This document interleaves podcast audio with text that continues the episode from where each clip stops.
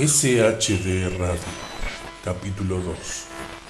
Nacimiento, muerte y resurrección del survival horror. Informe de operación, 26 de septiembre. El departamento de policía de Raccoon fue inesperadamente atacado por zombies. Muchos han resultado heridos y todavía más muertos. Durante el ataque, nuestro equipo de comunicaciones resultó destruido y ya no tenemos contacto con el exterior. Hemos decidido llevar una operación con la intención de rescatar a los posibles supervivientes, así como evitar que este desastre se extienda más allá de Raccoon City. Los detalles de esta operación son los siguientes.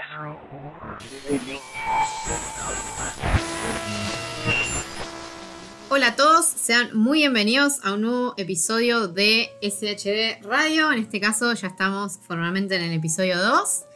Eh, y bueno, estamos muy contentos porque recibimos buenos comentarios de- del primer capítulo, al que le pusimos piloto porque siempre, no sé, el primer capítulo a mí me gusta ponerle piloto por un tema de que puede fallar algo, porque es la primera, la primera prueba. Eh, bueno, ya saben, este es un podcast de análisis y debate del género del terror. Eh, les habla la lunática, o Florencia, como me quieran decir, y conmigo está eh, Lucas, Lucas Robledo. ¿Qué hace, Flor? ¿Todo bien? Todo bien, todo bien. Acá estamos grabando en, en una tarde bastante bonita, aunque simulemos que estamos grabando en una noche, no sé, aterradora, así le damos ambiente. Con lluvia y cosas así. Claro, exactamente, lluvia, frío, oscuridad. Em, bueno, como ya decimos, bueno, yo supongo que vos, Lucas, también recibiste comentarios que, que te gustaron. Sí, la verdad que estuvo buena la recepción porque mm, como que sentí que llegó a, a- a un montón de personas, no solo los fanáticos de Lovecraft, que, que obviamente por ahí era el, tema del, podcast anterior, sino que a, lo- a gente que- del terror en general, que por ahí no conocía mucho la obra de Lovecraft y que se interesaron nada, por las cosas que hicimos, dijimos o las pelis que recomendamos, eh, incluso que bueno, iban a ver muchas de las películas que recomendamos, así que no, sí, la verdad que bastante, bastante contento. Sí, sí, obvio, re contentos, porque también, bueno, mucha gente mandó sus capturas de, no sé, de la, de la cola de películas que iban a ver, o, mandaron capturas de ellos viendo, no sé, Reanimator, eso, eso está re bueno. Eh, por si no lo escucharon, el primer capítulo se llama Los horrores que cayeron del cielo y es sobre Lovecraft en el cine, por qué es tan difícil adaptar las obras del escritor. Así que bueno, vayan por Spotify o YouTube a escucharlo. Y en este caso, bueno, en este segundo episodio, eh, yo vine a plantear el tema. La semana pasada lo eligió Lucas, ahora lo elegí yo.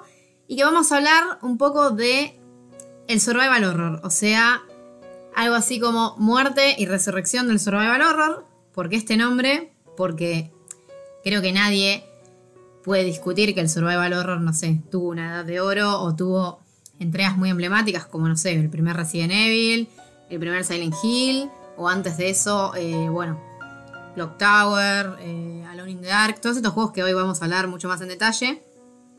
Pero también hubo una etapa en la que se habló de eh, la muerte del survival horror. ¿Por qué se hablaba de esto? Vamos a intentar hablar de eso, o sea, más o menos en el año 2008, do- 2010.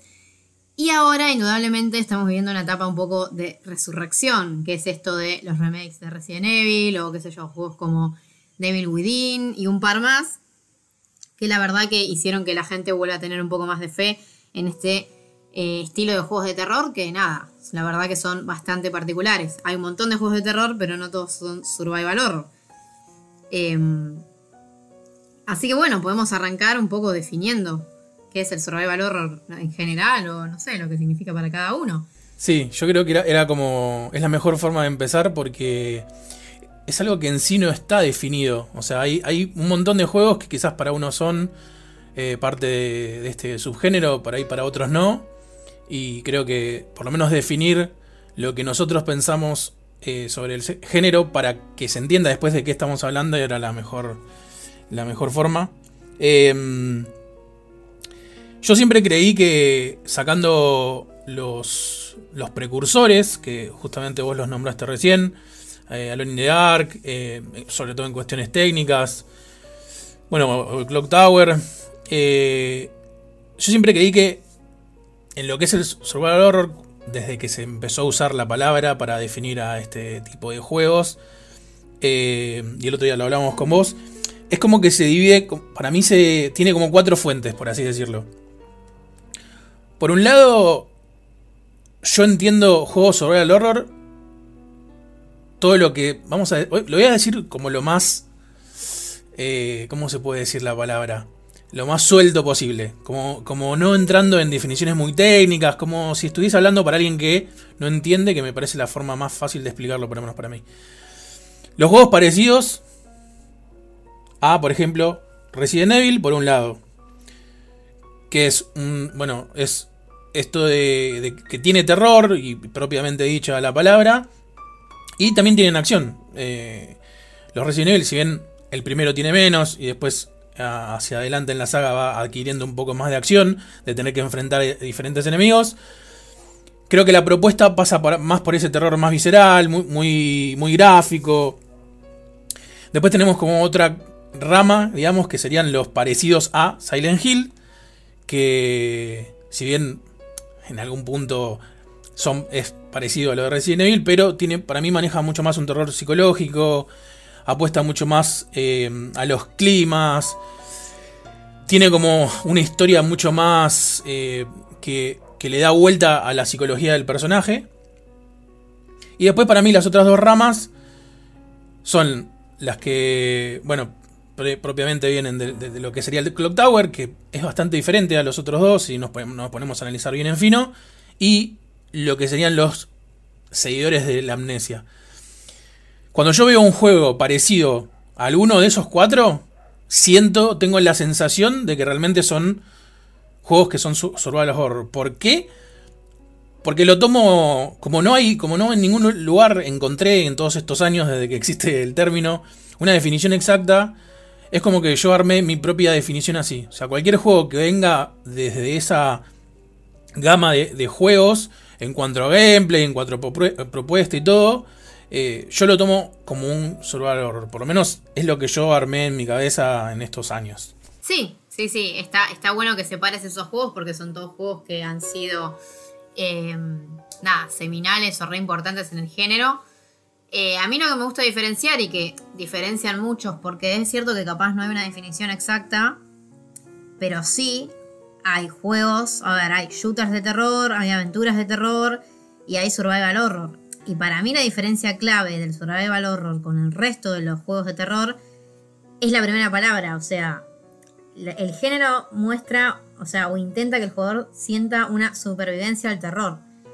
Porque si agarramos juegos que capaz ya es adelantarse mucho, pero por ejemplo como Outlast o no sé, Layers of Fear, no hay una supervivencia real en el sentido de que, a ver, em, en Outlast realmente no hay una manera en la que vos no sobrevivas. El único limitante es tu propio miedo, pero bueno, el miedo también es subjetivo y si vos por alguna razón Outlast no te da miedo, como me pasa a mí, vas todo para adelante y el juego se termina en tres horas y terminó. O algo parecido, bueno, Layers of Fear. Layers of Fear es un juego en el que no te puedes morir. Entonces, un poco, para mí me parece que el survival horror se puede definir como un juego en el que tiene, sacando el terror que puede tener muchas formas, eh, un gameplay o distintas, distintas mecánicas en las que hay como toda una gestión, o sea, hay un apartado de gestión y un apartado de táctica de cómo sobrevivir. Y ahí van saliendo distintas gamas, como vos decís. Por ejemplo, si agarramos los juegos de Resident Evil, Resident Evil siempre se caracterizó por inventario limitado em, y además también recursos contados, por ejemplo. Entonces... Eh, sí, las municiones y tenés que manejarlas muy bien para poder seguir avanzando sin sentir eso que te van a matar en cualquier momento. Exactamente eso. Eh, también el tema de que el survival horror muchas veces derivó de la aventura gráfica. Eh, ¿En qué sentido? Las, a ver, si agarramos, ya si empezamos a hacer una cronología, uno de los primeros juegos que se dice que es para el survival horror es Alone in the Dark. Alone in the Dark es una aventura gráfica en muchas cosas, o sea, se siente como una aventura gráfica que no es point and click, o sea, o no es 2D, pero tiene los elementos de exploración, de capaz eh, diseño no lineal de la aventura o de los mapas en sí, tiene puzzles. Entonces, eh, Resident Evil toma esto y básicamente ese, ese elemento de puzzle y de, por ejemplo, eh, diseño de niveles no lineal, que es Metroidvania, también se le llama así, termina siendo un componente eh, muy importante de los survival horror, porque si vos me haces un juego lineal, en el que esto ir para adelante, que no tengo que gestionar un inventario, que no tengo recursos limitados y que no tengo puzzles, o sea que no hay un desafío para decir me está costando sobrevivir, además del miedo o no que te puede generar el juego, que es subjetivo, yo creo que no podemos hablar de survival horror. O sea, para hablar de survival horror hay que tener presentes algunos de estos elementos. Sí, sí, aparte, yo creo que ahí también en la definición que dabas vos, eh, y justo en los dos ejemplos, después podemos, creo que podemos analizarlo más fino y va a haber ejemplos que no, pero justamente esto de que el terror eh, es muy subjetivo, tanto en, en digamos, en, el Outlast como eh, en el otro juego, en el Ace of Fear que vos dijiste, yo siento que el miedo está en ambos juegos, eh, y podemos poner creo que muchísimos en, el mismo, en la misma bolsa, esos juegos, el miedo está, vamos a decir, pautado. O por lo menos yo lo siento así. O sea, vos sabés que vas a ir para adelante por un pasillo. Y si en ese pasillo no pasó nada, cuando dobles, va, algo va a pasar que te va a hacer asustar, como un jumpscare o lo que sea. Que creo que es la base fuerte de estos juegos. En cambio, creo que en el resto de los juegos que podríamos mencionar eh, sobre el horror, o por lo menos en las primeras épocas, en la época dorada, que todavía no se había inventado el maldito em, que para mí el Scare eso por ahí es tema de otro podcast, pero para mí el, el, arruinó el terror en general. Em, el miedo, yo siento que en esos juegos en ningún momento sabes cuándo va a llegar ese miedo es como generar climas. Es como las películas que te generan un clima que vos estás todo el tiempo, digamos, tenso, pero no sabes cuándo va a venir el miedo porque no sabes cuál es el miedo. Digamos, en Resident Evil está obvio, sí son los zombies, pero no, es, no son solo los zombies. Los zombies, de hecho, es el enemigo más simple, vamos a decir, de así, de matar. Yo creo que hay una construcción muy inteligente en los juegos el horror de lo que es el miedo y de cómo enfrentar el miedo. Por eso mismo lo que vos decías para mí es súper acertado. Y a forma de ver esto de los survival horror, solamente con tomar las, dos palabras de, digamos, de la frase en sí, es justamente por cómo uno enfrenta el miedo. Porque, como decías vos, por ahí el miedo a un manicomio lleno de locos, a alguien no le daría miedo porque es algo tácito. En cambio, por ahí, no sé, lo que propone Silent Hill que tiene que, mucho más que ver con la psicología y con quizás los demonios internos, etc. Al ser algo no conocido, genera una inmersión mucho más fuerte y es lo que lo hace por ahí ser parte de este subgénero. Sí, sí, a mí me parece que la forma que yo tengo de definirlo es que el survival horror genera un miedo a través de las mecánicas. Porque no es lo mismo, eh, básicamente, no sé, plantarte ante un jefe con una ametralladora, un lanzallamas, o, o no sé, o, o, que realmente vos sepas que no te puede matar, o que no... A ver, después es capaz es tema para otro podcast, pero hay que ver qué tan importante es que en un juego de terror puedas perder o no puedes perder. Hay juegos de terror en los que no hay game over, igual están buenísimos.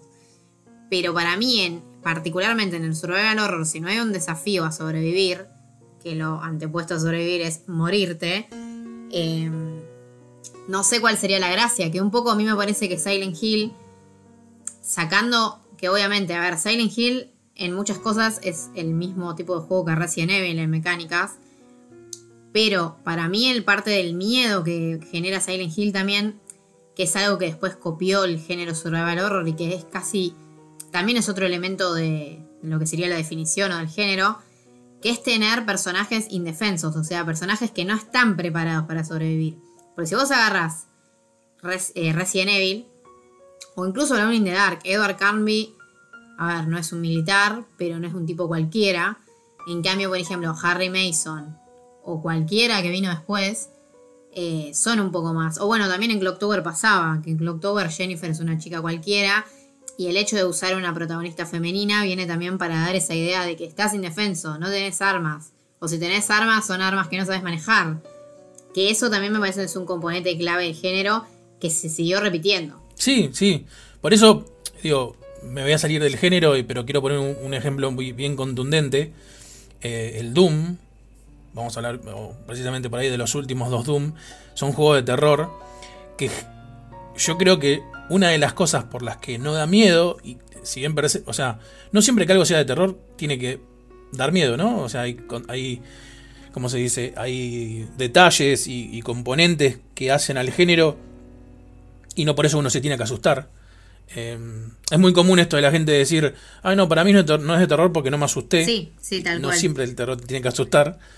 Pero a lo que voy es que una de las cosas de que más allá de que no es la búsqueda, obviamente, del juego, porque es un shooter donde tenés que matar a todo lo que venga adelante, pero yo creo que es justamente eso. O sea, sos un tipo enorme, mm, como dirían los españoles, con unos cojones gigantes, con las armas más grandes del universo, que no le importa nada, y digamos, si bien hay una cuestión de que te morís y tenés que volver a empezar, no te, o sea, no te da miedo enfrentarte a los demonios más grandes del universo, porque sos el Doomguy. Y, digamos, y qué ¿entendés? Sos el tipo más pistola del universo. Tal cual. Entonces, en, retrospectiva a eso, lo que vos decías de. Tanto en el Silent Hill como en un montón de juegos, esto de llevar al personaje lo más indefenso posible, también te da un sentimiento como de empatía, como de sentir que, che, acá no, de repente no somos un, un marín o un miembro de Stars súper entrenado con todas las armas del mundo, que es mucho más fácil que yo sienta eh, tranquilidad porque soy un tipo entrenado a ser un padre común. Entonces creo que el sentimiento de empatía, o sea, desde el lado del jugador hacia el personaje del juego, te genera una, como un sentimiento de desprotección, por así decirlo, mucho más grande y creo que es hasta mucho más acertado si la búsqueda del juego es eh, hacértela pasar mal, por, así decirlo.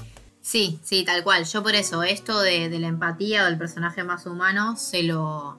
como que le doy el crédito a Silent Hill porque creo que fue el primero realmente en buscar eso, buscar incluso una historia, una historia emocional, o como vos decís, un tipo de terror más psicológico, más personal tal vez, y no simplemente, no sé, escapar de un hombre con tijeras como un Clock Tower, o dispararle a enemigos en Resident Evil sin desmerecer Resident Evil y Clock Tower, que obviamente a mí me encantan. Sí, sí. Pero obviamente que la capa de, no sé, complejidad en los personajes que tiene Silent Hill en comparación a las otras dos sagas es otra.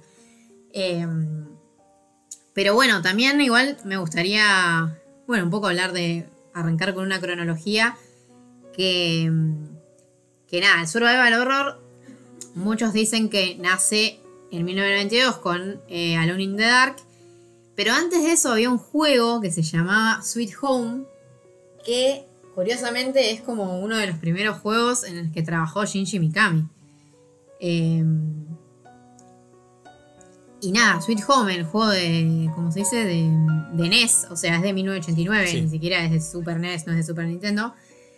Es un RPG en el que un grupo de, de ¿cómo se dice? De jóvenes se meten en una mansión Creo que la historia era que iban a grabar un documental, o sea, tenía bastante background para la época también. Em, y nada, es un RPG por turnos. Uno puede pensar cómo un RPG por turnos inspiró al Survival Horror. Pero lo que tiene de loco este juego es que tenía algunos componentes que después terminaron siendo sobre todo inspiración para mm, Resident Evil. Em, por ejemplo, había un inventario limitado, los enemigos, muchos eran tipo zombies. Estabas en una mansión, que algunos escenarios de la mansión hasta te recuerdan un poco al primer Resident Evil. Em, había animación de abrir puertas, como en el viejo Resident Evil, o sea, es medio bizarro eso. Y también había eh, puzzles. Y bueno, lo más hardcore era la muerte permanente. Que la muerte permanente. No me acuerdo bien cómo lo implementaban, porque este juego yo nunca lo terminé, lo probé. Pero no es como que, no sé, se te moría uno de la parte y seguías. Era, era más complicado. O sea, había como un énfasis de survival y no era, no sé, si lo comparás con otros eh, RPG, sobre todo los japoneses de la época, que eran capaz coloridos o con más un tono épico. Este tenía otro enfoque totalmente distinto. Sí, era tenebroso. Tenía atmósfera, tenía como una atmósfera de, miedo que era muy raro. Ya vos lo hiciste mención recién, el hecho de que un juego tenga una historia, un juego de ese entonces, ¿no? Eh, si, digamos, los que recorrerán la consola eh, NES, o bueno, acá todos tenían el Family, pero básicamente eran los mismos juegos. Eh, la mayoría de los juegos era. Tenías un objetivo, lo cumplías, se terminaba el juego y volvía a empezar de nuevo y listo, y era así un loop infinito. Había muy pocos juegos que tenían historia. Y este tiene una historia bastante retorcida para la época, que donde obviamente ya se marcaba eh, un precedente en lo que era. Bueno, no solo, no solo en lo que era Capcom con lo que hizo después. Esto creo que no lo mencionamos, pero el juego es de Capcom. Eh, sí, es importante. Parece raro decir, ¿no? Hablar del 89 y decir Capcom, pero bueno, Capcom es muy viejo. eh, y eh, como vos dijiste, el Mikami, el, digamos, el diseñador de este juego Sweet Home, hizo, digamos, hizo un producto que fue inspiración directa después del Resident Evil. Y creo que por eso mismo lo estás mencionando. Porque si bien quizás en, en la definición que dimos antes no es un survival horror, pero fue la inspiración para el primer, vamos a decir, survival horror. Que ahí hay un detalle que mm, después me gustaría que lo cuentes, lo de la tapa del Resident Evil que me, que me Sí. contaste el otro día. Que tiene, yo creo que tiene que, que ver mucho con todo esto y por ahí, co- como algo que por ahí fue nada, algo que se le ocurrió a alguien escribir. Eh, hoy en día hay dos personas en Argentina haciendo un podcast sobre eso, ¿no? Es como re loco esto. Em, Sí, no, es, es muy bizarro, o sea, y, un nombre de un género entero, o sea. Claro, sí, sí, tal cual. Pero digo, para, para cerrar esto que estás diciendo, lo, lo que tenía el juego era eso, tenía una historia muy poderosa eh, y la estética, era, yo creo, me acuerdo que no lo jugué cuando salió, no, eh, no solo era muy chico, sino que creo que a esa edad no tenía Family todavía, todavía creo que tenía el Atari. Eh, pero lo jugué mucho más grande, porque aparte, no sé si en el momento eso, la verdad que no recuerdo, y en ese momento no había, no había, digamos, eh, la, comunicación o la información, el acceso a la información que puede haber hoy. Yo no lo, el juego no lo conocí, pero hasta entrado, o sea, hasta de muy grande. Pero sí recuerdo que cuando lo jugué, yo decía, me- ¿viste cuando te hace dudar? Yo decía, esto, es de- esto de posta estaba en, un cartucho de, de Nintendo. Porque era muy buena la atmósfera que generaba. Y, nunca me había pasado a mí, eh, salvo, como te dije la otra vez, cuando jugué al. In the Dark, al primer the Dark, que yo era chico. Esa atmósfera que generaba el juego. Y siendo un juego que es como. Digo, hoy en día se puede comparar con cualquier RPG de la época, con el, qué yo, con el Pokémon, con los primeros Zelda, eh, a, nivel, a nivel gráfico y a nivel de cómo se veían los sprites y todo eso me refiero, que genere esos, esos climas, era algo increíble, o sea, era algo que no se había visto y, por eso mismo no me extraña que sea, haya sido como el precursor y que se lo tome como la primera referencia a la hora de hablar survival horror más que a la Lonely Dark. Sí, sí, sí, tal cual. Eh, algo que quiero aclarar, que lo dije medio mal al principio para que no nos empiecen a cascotear, es que, a ver, Shinji Mikami no dirigió el Sweet Home, sí trabajaba en Capcom, lo que él quiso hacer con Resident Evil es hacer un remake de Sweet Home, que al final no fue un remake. Eh, pero bueno, yo pienso lo mismo de Sweet Home. A mí una de las cosas que me llamó la atención, por ejemplo, era que en su momento vos la party de personajes que tenían era que cada uno tenía como un ítem. Y me acuerdo que estaba la ganzúa, el encendedor, los botiquines y todas esas cosas también después quedaron Resident Evil. O sea, como que si empezás a hilar fino en Sweet Home hay un montón de detalles eh, que nada, que después quedaron. Pero bueno, este juego básicamente terminó inspirando eh, directamente a Shinji Mikami para hacer eh, Resident Evil. Antes de Resident Evil también estuvieron Alone in the Dark de 1992, que bueno, a esta altura ya no necesita ni presentación, que eh, nada, en su momento fue publicado por Infogrames, eh, que hoy en día Infogrames creo que pertenece a Atari, porque todo lo nuevo de Alone in the Dark lo, ¿cómo se dice? Lo está publicando Atari. Ah, sí. Eh, Y nada, yo a ver, Alone in the Dark no lo jugué en su momento porque obviamente que nada, era muy chica, yo soy de los 90, pero mm, todo el mundo te habla como que Alone in the Dark, nada, le partió el cerebro a un montón de gente, cómo se veía visualmente, o la atmósfera, todo un montón de cosas, que después las usaron para Resident Evil. La mansión o, o la cámara fija con los escenarios pre-renderizados, todas esas cosas. Claro, o sea, eh, yo creo que lo que hizo Alone in the Dark fue mostrar que realmente se podía generar inmersión en un juego. Que hasta el momento no había tanto. Sobre todo en un género donde la inversión es tan importante. Eh, yo me acuerdo que está bien, si bien lo jugué cuando tendría 12, 13 años. eh, me acuerdo que me asusté de verdad. Era la fue la primera vez que un juego me asustó de verdad. Eh, porque, por esto que te digo, o sea, los climas que generaba, el hecho de esto, de entrar a una casa solo, donde si bien, eh, como vos dijiste, no era, no era un, un tipo común y corriente, o sea, manejabas armas y podías pelear, eh, tiraba unas patadas muy graciosas el personaje. sí. Eh, era como muy deforme como se movía, pobre.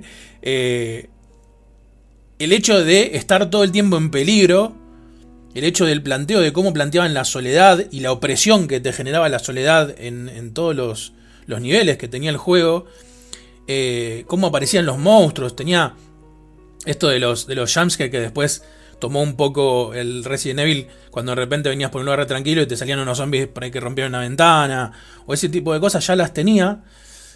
Entonces en ese sentido yo me acuerdo que fue una de las mejores experiencias. Yo creo que en lo que es terror y videojuegos, a mí como que me marcaron do- dos, dos veces a lo largo de, digamos, de mi, de mi vida como, como persona amante del terror y de los videojuegos, que fue el, el the Dark, sin duda, y después tener el mismo sentimiento, pero hacia un lado mucho más perverso y obviamente mucho más grande, que fue el Silent Hill.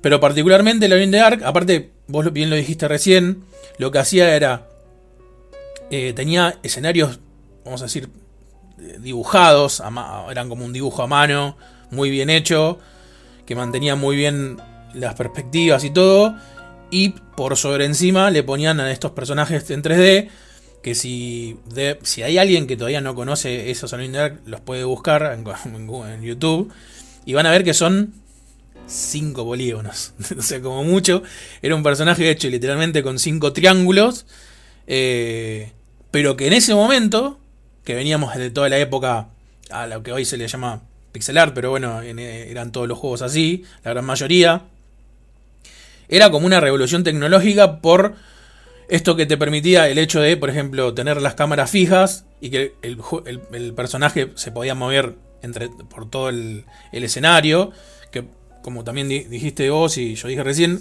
el Resident Evil lo hizo, solamente que en el Resident Evil eran todos escenarios pre-renderizados, o sea, se hacían en 3D, después era como que se exportaba un JPG, por así decirlo bien simple, y se ponía en el fondo y arriba el personaje, obviamente delimitando la- con física los lugares por donde quería ir, eh, por donde quería ir el personaje.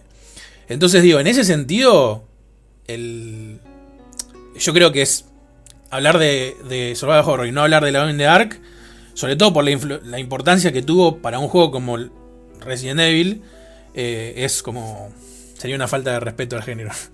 Sí, sí, tal cual. Eh, para mí, obviamente, Alone in the Dark es central, sobre todo para lo que significó la cámara fija por muchos años para, para el survival horror, porque muchos incluso dicen que los juegos cuando perdieron la cámara fija perdieron un poco el detalle artístico, porque capaz, bueno, Alone the Dark o el primer Resident Evil no tanto porque eran medio, medio prehistóricos son, pero por ejemplo, si vos agarras, te adelantás en el tiempo y vas a la remake de Resident Evil para GameCube, la de 2001, hay planos que, no sé, entras a una habitación y te enfocan de arriba, o te enfocan del costado, o te enfocan, no sé, hay una parte que me acuerdo que entras y te enfocan como desde un ángulo de, un farol. Y es como que hay, pareciera que el cuidado que tiene la cámara fija es un cuidado que tiene, no sé, la dirección de cine, que capaz hoy en día, eh, nada, el entorno totalmente 3D, o incluso yéndonos al otro juego que quería comentar, Clock Tower. Clock Tower es totalmente 2D, entonces toda esa magia de recrear el escenario con otro detalle o con otro cuidado no la tiene. O sea, Clock Tower eh, ya que estamos, es un juego que es de 1995 y bueno, primero salió para Super Nintendo y solo para Japón, o sea que por muchos años, que es lo que pasa con Sweet Home. Sí. Sweet Home uno lo descubre de grande, o Clock Tower lo descubre de grande, porque como nunca los trajeron a Occidente, y si tenías la suerte de tener una Super Nintendo, en esa, en esa época yo, yo no tenía Super Nintendo, pero una amiga tenía y jugué un montón de juegos con ella. Pero Clock Tower, por más que lo veas en una revista, no había manera de jugarlo. Em, porque no se podía, no sé, no, o sea, había cartuchos, había mucha piratería de cartuchos y demás, pero en Super Nintendo había menos y menos había traducciones fanmade, o sea, no existía eso. Em, y lo mismo pasó con eh, este juego, Clock Tower, que terminó saliendo después para la PlayStation 1, en una versión mucho más mejorada, que está buenísima, Sí. pero que tengo entendido que este Clock Tower, al que después le pusieron eh, The First Fear, porque lo tienen que diferenciar de los demás Clock Towers, eh, nada, la versión de PlayStation nunca se, se tradujo, o por lo menos hace unos años cuando había buscado nunca se había traducido. Entonces, eh, nada, uno se pierde, qué sé yo, un lanzamiento que fue re importante, o sea, Sí, sí, sí, sí. Sí, aparte de un juego súper complejo, ¿no? Pues yo me acuerdo que en su época pues, le había pasado lo mismo. Eh, mira el ejemplo que voy a tirar. No sé que no te lo vas a, a esperar. Pero en los juegos de los supercampeones. eh, acá en su momento no había, no había llegado. La, o sea, la única versión que había era la japonesa. Eh, obviamente por todo esto de, de la piratería en ese momento. Y entonces uno, digamos, cuando quería jugarlo, lo que hacías era prueba y error. Anotarte, digamos, eh, dibujar, por así decir, más que anotar eh, lo que veías en pantalla, o sea, todas las letras japonesas o los kanji, anotarlos en un papelito, ponerle dos puntos y lo que hacía el personaje. Entonces, así después entendías qué era lo que estabas haciendo. En un juego que era mega simple la interacción, ¿no? Tenías cuatro o cinco cosas y listo. En un juego como el. Como el, el Clock Tower era imposible. O sea, si no lo tenías traducido, no, no tenías chance de disfrutarlo. Porque por más que quieras. Por más que hayas entendido el, objetivo del juego, que era escapar, no entendías la historia, no entendías las cosas que tenía que hacer. O sea, era imposible. No, había chance, salvo que entiendas japonés muy bien.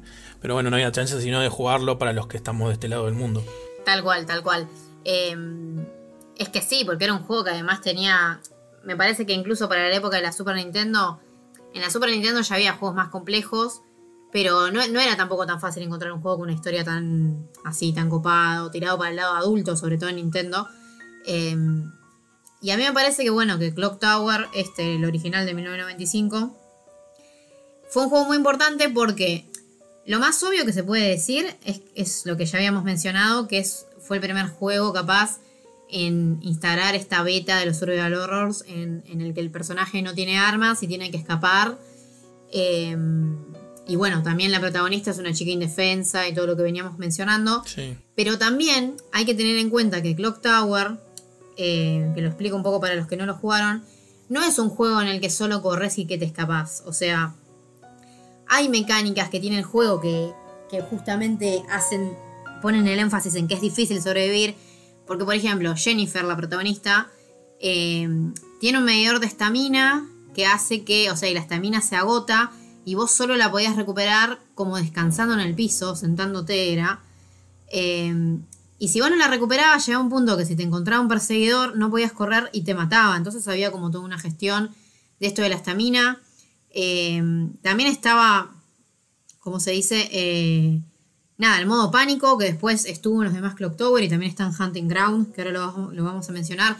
Pero el hecho de que el, nada, la protagonista pueda terminar en un modo pánico en el que no la puedes controlar muy bien o que se le empieza a bajar la vida, hay como todas una- unas mecánicas que están centradas en la desesperación y la supervivencia que hicieron que hoy en día incluso este juego sea un juego que, nada, dentro de... A ver, hay un montón de juegos en el que el personaje no tiene armas y tiene que sobrevivir, pero yo creo que Clock Tower dejan, eh, dejan claro que para que sean survival horror, tienen que tener esto, tiene que haber una gestión, tiene que haber una dificultad para decir, porque si no, bueno, corres o te escondes y si la inteligencia artificial es mala, y bueno, hay juegos en los que puedes boludear un montón a, a la IA y terminás ganando igual, encontrás la forma y, y lo haces. Sí. En este no era tan fácil. No, y aparte, digamos, esto a nivel desarrollo lo puedes ver de dos formas. Eh, y por eso yo a este juego también lo tomo como, como pilar de, de lo que es para mí un, un survival horror, como, como dije al principio. A nivel de desarrollo, a ver, son variables, ¿no? Vos decís, bueno, si el personaje corrió tanto, que es tota- algo totalmente medible, eh, le pasa tanto y dentro de ese, estado, eh, cuando los enemigos atacan, el personaje reduce su movilidad en tanto. O sea, si lo ves del lado matemático, más técnico, la verdad que es algo súper simple. Lo genial y lo maravilloso para mí fue haberle encontrado el sentido a eso simple para generar justamente un ambiente. Y que por eso para mí, en ese aspecto, en lo que es climas, si bien, como vos dijiste al principio cuando empezaste a hablar, no tenía esta soltura del 3D, donde la inmersión es mucho más por ahí detallada, tenía estas cosas que no las tenía ni el Resident Evil ni el, ni el, ni el Silent Hill. Es más, por ahí en el Resident Evil cuando te pegaban mucho, que el personaje caminaba lento, pero seguías teniendo armas, eh, seguías existiendo esto de que si cambiabas de, habitación, los, monstruos no abrían las puertas y se quedaban en donde estaban. Eh, en el Silent Hill, digamos, bueno, tenías lo de la alarma, pero más que eso no. Acá realmente cuando te quedaba, o sea, cuando te pasaba eso, la pasabas mal. La pasabas mal porque era algo que directamente afectaba al personaje y con el personaje todo el entorno que, lo- que la rodeaba y hacía que el juego sea no más difícil, sino más terrorífico. Y, y por eso digo, a mí me gusta siempre hacer hincapié en lo que te genera el juego, porque yo creo que estos ejemplos que estamos hablando ahora, incluso para la época de la que son, son juegos que te generaban miedos de- de- desde lugares diferentes y de una forma súper bien planteada y no recurrían al eh, jump, digamos, barato, que es como muy efectivista. eh, que obviamente en ese momento existía, no tenía nombre, no, no sé si se llamaba Scare Jam ya, pero existía esto de que de repente aparecía algo con un ruido fuerte y te asustaba. Pero estos juegos, sobre todo el, Clock Tower, y si querés acá, de nuevo, material para otro programa. Estamos hablando de mucho material para otro programa, así que tenemos como para muchos programas más. Eh, está lo que lo que siempre fue el J-Horror, el, el terror japonés, por así decir, o el terror asiático, a mí me gusta decirle más que nada, eh, que era mucho más centrado en generar climas hasta llegar al clímax de la escena, pero que por ahí eso eran 20 minutos de película, que efectivo de asustarte y listo y sigo con la película. Eh, el, cl- el Clock Tower personalmente tiene mucho de eso. Sí, sí, tal cual. Y además, eh, bueno, ahora que mencionas los jump scares, eh, podemos pasar justamente al primer Resident Evil. Que lo loco del primer Resident Evil, que este es el un poco el easter egg o, o el detalle que decía Lucas que mencione, que es el juego que inventó el término survival horror. Porque en algunas eh, imágenes promocionales del juego, que ahora no encontré una para mostrarles, pero que las hay, las hay, eh, básicamente te decían algo así como Welcome to the World of Survival Horror. Y de hecho, eh, vieron que en el, en el Resident Evil 1, depende de la versión que tenías, porque en esa época estaba, bueno, la, la primera que salió, que es del año 96, después salió una versión Director's Cut con mejoras para el, para el control con vibración y demás que tenía la Play. Está la versión PAL, está la versión japonesa, está la versión... O sea, en esa época los juegos tenían miles de versiones, pero en una de las versiones, cuando vos cargas la partida, eh, y, siempre te muestran que abren la puerta de la mansión. Eh, cada vez que cargas la partida, digamos, te dice algo así como You have once again entered the world of survival horror. O sea, es, fue el primer juego que mencionó esto de bienvenido de nuevo, estás entrando al mundo del survival horror. Y, o sea, el mote y la etiqueta salió de ahí. Que haya, obviamente, que en el pasado hubo juegos que ya mencionamos los tres más importantes. Los hubo, pero está bueno que darnos cuenta de esto, que recién él fue el que puso capaz la piedra, que dijo la piedra fundacional de, bueno, esto es un género y de acá más va a salir una saga y bueno, terminaron saliendo, eh, nada, otros juegos en esa época y después en otras generaciones que siguieron hasta la actualidad. Sí. Em, A, mí, a mí cuando me contaste eso me pareció increíble porque, digamos, en, en- en todo lo que es venta, marketing, eh, que vos lo sabes bien y bueno, yo también, eh, a veces, quizás el tipo que se le ocurrió, se le ocurrió una frase, por decir algo, porque a ver, nosotros, vos recién, creo que, que este es el, ejem- el ejemplo justo, vos recién cuando, primero lo dijiste en inglés y después lo dijiste en castellano. Pero la única parte que no traduciste fue la parte de Survival Horror. Para ellos, ah, sí. No, es bienvenidos de nuevo al mundo del Survival Horror.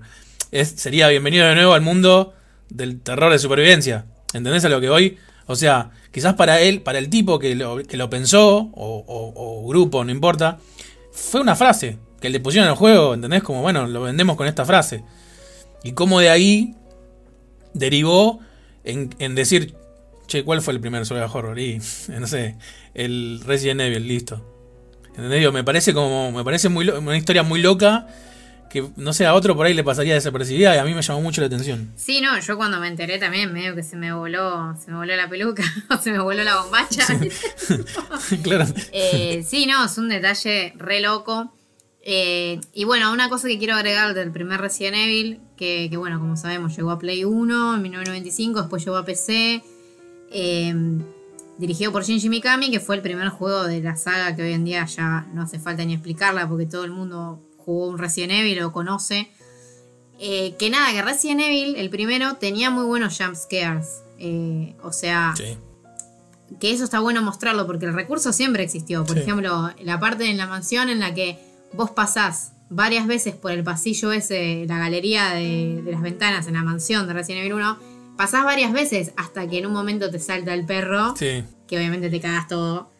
Entonces, como que hay una, nada, una preparación para los jumpscares, que eso es lo que tiene para mí el buen terror, a diferencia del terror malo, que no sé, te ponen un jumpscare al segundo uno y que cuando uno, yo creo que el tema es que el jumpscare funciona muy bien para la audiencia general, pero para el fanático del terror no. Porque vos lo, esperás, lo sabés ver. Y entonces ya llega un punto que no te da ni gracia directamente. Y bueno, nos, de Resident Evil 1 yo creo que, sacando que obviamente inventó el, ¿cómo se dice? El nombre y todo lo que ya hablamos de que tenías todo esto de la gestión de inventario, de munición em, limitada, que también había puzzles, o que tenías, por ejemplo, que para mí lo más, lo más llamativo del primer Resident Evil es el diseño de mapa. Sí de cómo como que vas destrabando de a poquito la mansión. Como que vas teniendo distintas llaves de, distintos símbolos y la ganzúa y demás. Eso, está buenísimo y sigue estando buenísimo. Sí, sí a mí eso me encanta. Me acuerdo que, que no tiene nada que ver con el juego en sí, pero en ese momento también era uno de los primeros juegos que se lo conocía por dos nombres diferentes. Digamos, para los que en ese momento había un par de revistas eh, especializadas en el tema generalmente españolas, de hobby consolas y revistas así. Eh, y como contaban como noticia esto de que en este lado del mundo se lo conoció como Resident Evil y eh, en Japón era Biohazard o algo así, no me acuerdo, pero creo que sí. Sí, Biohazard. Eh, que si bien en, algún, ya había pasado antes, porque digamos la Sega Mega Drive y la Sega Genesis es básicamente el mismo concepto, en su momento me acuerdo que era noticia eso. Era como, mira, un juego que se llama de dos, de dos formas diferentes dependiendo del lugar del mundo. Eh, era como una noticia loca. Eh, Viste como las noticias de color de los juegos. Eh, sí, sí. Y nada, y a mí lo, digamos, como para, como para cerrar con el Resident, yo creo que, que también el Resident Evil en ese momento eh, yo creo que le dio como un puntapié general al, al amor por los zombies que se había perdido eh, hace años en general, ¿no? digamos, tanto en el cine como... Creo que yo... Yo creo que gracias a Resident Evil, después, en un par, par de años después, hubo como un revival de todo lo que tiene con zombies, que creo que dura hasta hoy en día. Después tuvo como muchas a mí me gusta siempre usar la palabra revival. Hubo como muchos revival después de zombies, pero yo creo que, hablando de, un momento histórico, si en los fines de los 70, principios de los 80 hubo una gran explosión de zombies después de, todo lo que fue George Romero con su, con su primera trilogía, eh, creo que el género estaba como bastante caído y el zombie hasta ese momento no era lo veías en un montón de juegos, pero como un enemigo, como un minion más ahí que venía haciendo así como un boludo. Pero Resident Evil le dio como una importancia muy fuerte a los zombies. Eh, tenían toda una causa, tenían toda una explicación. Que obviamente después eh, fueron como inflando y, bueno, mutaciones. Y bueno, hoy en día ya no sé por dónde están. Eh, de hecho, no sé si no sé si lo sabes, mira quién le digo. Pero bueno, para el que no sabe, el próximo Resident Evil 8 básicamente va a ser como Supernatural porque va a meter brujas, hombre lobo, o sea, bueno, ya se fueron a un, a un, lugar que ya impensado después de tantos juegos, pero en ese momento le habían dado como una vida a los zombies que la verdad que no tenían. En ese, hoy, hoy uno habla de zombies y hasta, no sé, hasta mi, mi tía de ochenta y pico años eh, te habla de zombies porque lo vio en algún lugar. Es como re normal hoy en día, son parte de la cultura pop. Pero en ese momento no eran. En ese momento era como el zombie vos lo tenías como, bueno, de las películas, pero no tenía la importancia en la cultura como la tuvo para mí después de Resident Evil. Sí, sí, sí, tal cual. Em, y me parece que, que, bueno, ya cerrando justamente Resident Evil, si pasamos, por ejemplo, a Silent Hill, más allá de lo que dijimos, em, yo creo que una de las cosas más interesantes de Silent Hill, del primero, es que fue un juego porque vos ponele, si agarrás, no sé, Resident Evil, muchas veces el, el survival horror los juegos de terror de la época como que imitaban algo del cine. Ponele, obviamente, de Resident Evil le recontra debe cosas a George Romero.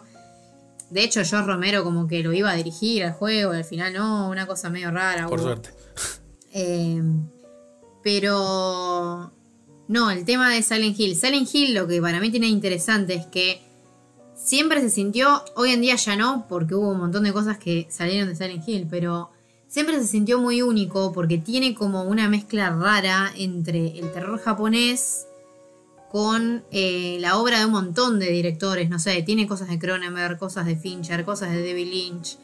Eh, entonces me parece que Silent Hill planteó un poco capaz eso, o sea, se sintió fresco porque era una historia que no era tan conocida y también me parece que la saga en sí, y particularmente Silent Hill 2, eh, que ahora vamos a hablar de ese juego, o sea, fueron juegos bastante adelantados en su tiempo en términos de narrativas, incluso el primero, que el primero ya no podían hacer un mundo abierto porque no les daba, no sé, un poco la capacidad de Konami, un poco la consola y pusieron toda la niebla esa que al final les quedó bien, pero además adelantado en términos de, de cómo eran los personajes, o sea, que eran rehumanos y que tenían, no sé, uno estaba sintiendo que estaba jugando un juego para adultos, que no digo que Resident Evil no lo era, pero lo que tiene Resident Evil para adultos es capaz el gore y la sangre y el terror y Silent Hill tenía una historia que tocaba temas bastante heavy. Sí, el desarrollo de personajes mismo también, o sea, digamos, en, lo que es en lo que es terror psicológico no se quedaba solamente como, bueno, hay un par de monstruos en un lugar y listo.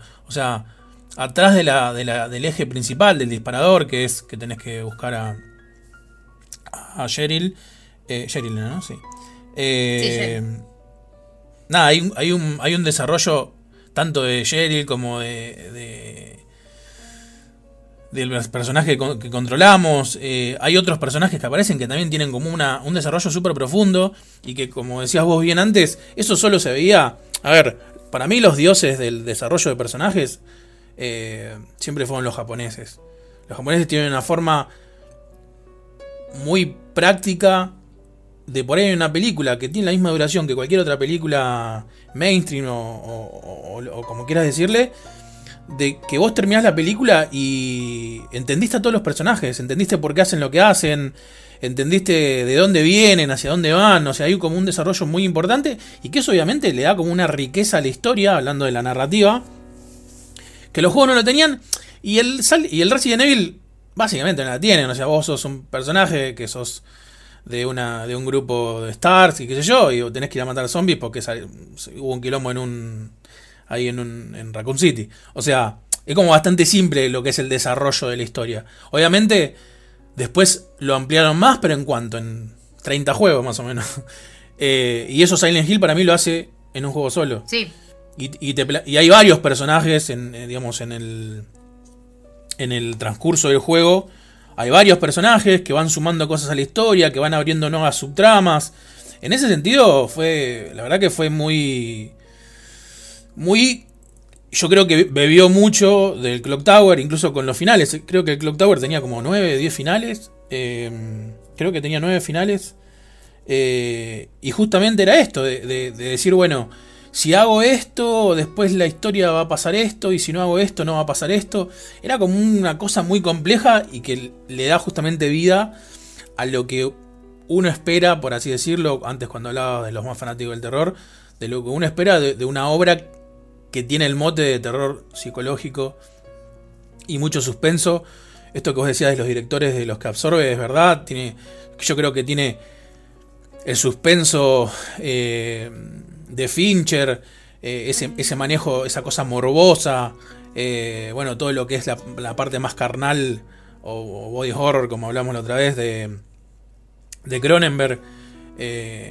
creo que, en ese sentido Silent Hill tiró una propuesta, sí, mucho más compleja que el Resident Evil. Sí, sí, es que era compleja a nivel narrativo más que nada desde mi punto de vista. Sí.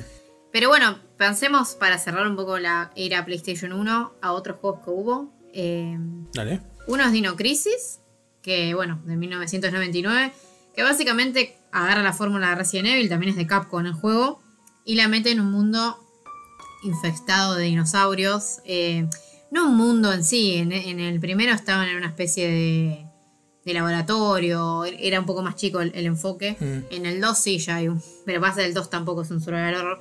Pero bueno, volviendo al juego, eh, yo creo que lo que tiene interesante Dino Crisis y que no se entiende por qué Capcom no lo explotó, es el concepto. O sea, el concepto de dinosaurios y terror es perfecto para mí. Y también estaba bueno a nivel gameplay, o sea, el primer Dino Crisis es un juego que era re difícil para la época, o sea, salió en el 99, cuando ya sabía, habían salido Resident Evil 2 y Resident Evil 3. Sí. Y tiene igual toda una atmósfera y toda, no sé, es tan hardcore como el primer Resident Evil, que el primer Resident Evil capaz era hardcore porque no se había perfeccionado la fórmula. Dino Crisis es hardcore porque la protagonista, Regina, enfrenta bichos que son, no sé, el doble de grandes, el doble de ágiles. Sí. Y que realmente, o sea, de un golpe a veces te, te hacen sonar. O sea, me parece que como concepto estaba buenísimo. Sí, pues aparte eh, cambiaba eso. O sea, era como que la forma básicamente era, bueno, un Resident Evil, pero cambiaste los zombies por. por. por dinosaurios. Y también no olvidemos que ya había salido Jurassic Park, o sea que esa, esa también ese golpe de moda que hubo con dinosaurios estaba ahí muy, muy a flor de piel. Y era un juego que te, hacía sentir, si bien era la misma fórmula que el Resident en cuanto a que eran siempre eh, niveles eh, tipo pasillo eh, y un montón de cosas, tenía esto de que te hacía sentir mucho más indefenso en cuanto a, los personajes. De repente, cuando luchabas con el, con el tiranosaurio o un montón de cosas, era como que. Yo me acuerdo de, sentir ¿cómo, mato a esto, era como imposible. Y eso me generaba como una. No me generaba miedo, ¿ves? Ahí está, creo que es otro buen ejemplo. No me generaba miedo, pero sí me generaba esa incomodidad, esa, esa cosa de, de qué mal la estoy pasando. Eh, que no precisamente era miedo. Sí, sí, tal cual. Eh, nada, es un juego bueno que tuvo dos secuelas en el género de acción. Que ah, para mí Dino Crisis 2 es un muy buen juego de acción. Sí. Eh, Dino Crisis 3 no, Dino Crisis 3 es horrible. Hay que olvidarlo. Pero que, nada, que espero que en algún momento eh, Capcom, no sé, haga algo. Ya tiene el molde de los Resident Evil Remake. Sí. Que haga algo. Y después, bueno, en la época también estuvo, por ejemplo, Parasite Eve. Sí, a mí lo que me pasó con el Parasite, que fue eso, me lo traje... Eh, no me acuerdo bien de qué año es el Parasite Eve. Y ya chequeamos. Pero sí, ah. Pero sí recuerdo de que yo trabajaba en un videoclub en ese momento. 98. 98, bueno, sí. Yo trabajaba en un videoclub eh, dos años después del 98, en el 2000. Em, y me acuerdo que lo vi, estaba para Play y me lo traje. No me acuerdo si eran dos discos, la verdad que no recuerdo bien. Pero claro, eh, me lo traje ¿por qué? Porque todo lo que yo había leído hablaba de un survival horror con influencias del Resident Evil y qué sé yo. Y claro, después lo que me pasó que me encontré con un RPG eh, muy, eh, muy de, muy de los juegos que hacía Squaresoft en ese momento. Eh, hoy en día Square Enix. Pero era un RPG hecho y derecho. yo nunca tuve una buena amistad con ese género de juegos. Y todo ese hype que me habían, generado por el tema de la historia, de, cómo maneja las y lo no pude disfrutar por el, por el género. Y mira que le di por posibilidad, ¿eh? Pero no, no tengo como un gran recuerdo porque me acuerdo que pensé a jugarlo Y me costaba mucho, me costaba mucho y bueno, no, no lo dejé. Sí, es. A mí lo que me pareció interesante de Parasitive del primero es que también es un buen ejemplo de un juego con buenos climas, una buena historia. También es un. Eh, Aya Brea es una protagonista que es interesante, o sea, ya un poco el género se estaba perfeccionando. Em, y también el primero a mí me parece que tiene un buen ejemplo de eh, combinación de géneros. O sea, el primero, más allá de que tiene una especie de combate en tiempo real, pero con cosas de RPG, todavía sigue siendo un survival horror. El segundo ya no, el segundo para mí ya le metieron elementos a lo, no voy a decir Final Fantasy, pero es un poco sí. Entonces, el, el segundo, la mayoría dicen que es un mejor juego. Y es verdad, porque a ver, el primero es un juego es de esos en los que también uno tenía controles medio toscos, eh, sobre todo para la época, porque Resident Evil 2 medio que hizo un cambio de paradigma ahí, y si tu juego era tosco, todavía era de terror, era medio raro, pero ya para el segundo, para Parasitive 2, que salió un año después, ya habían arreglado varias cosas y en, en detrimento del terror, ¿no? O sea, después fue un juego que si bien era de terror Parasitive 2, tenía más elementos de juego de aventuras o de juegos de, RPG, de, no sé, de agradear el personaje y todas esas cosas que si no te gustaban, no te gustaban.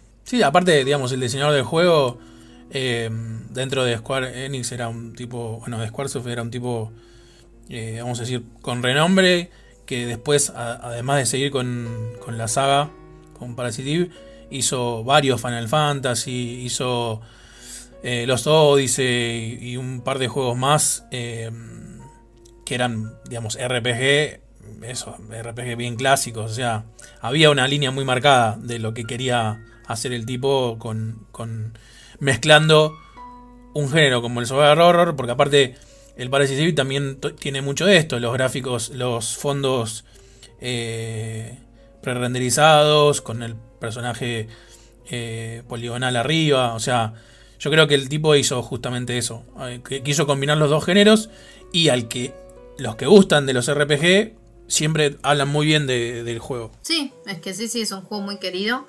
Em, pero bueno, básicamente cerramos un poco esa generación de consolas y pasemos a la séptima eh, generación. Que básicamente va, si no me equivoco, es la séptima, la de la PlayStation 2, o estoy tirando cualquiera. No, la sexta. La séptima La sexta generación de consolas que para mí fue la verdadera época de oro del survival horror. Eh, porque para mí los mejores juegos están acá. O, porque no sé si los mejores. Pero. Pero muchos de los mejores están acá. Eh, y podemos arrancar, por ejemplo, hablando de eh, Silent Hill 2. Que Silent Hill 2 es la secuela de obviamente del primer Silent Hill, que llegó nada, un tiempo después, o sea, Silent Hill 2 llega en 2001 em, para PlayStation 2, Xbox y eh, Windows, PC. No, no, no, no salió en GameCube, una pena. Pero bueno, Silent Hill 2, eh, nada.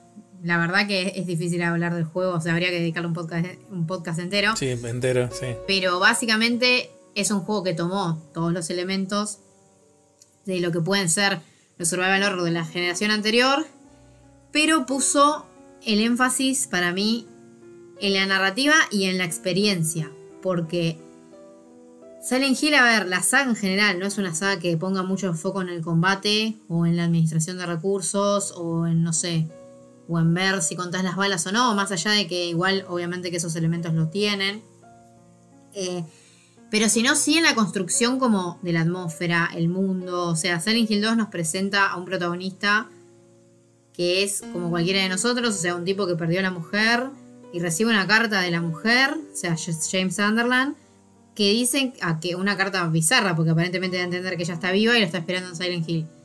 Entonces, la entrada a Silent Hill al pueblo, como que significa, nada, es una especie de un viaje de ida para el personaje y para el jugador, porque nada, se salen un montón de eh, simbolismo, metáforas. O sea, Silent Hill 2 creo que es, el juego más adelantado del momento.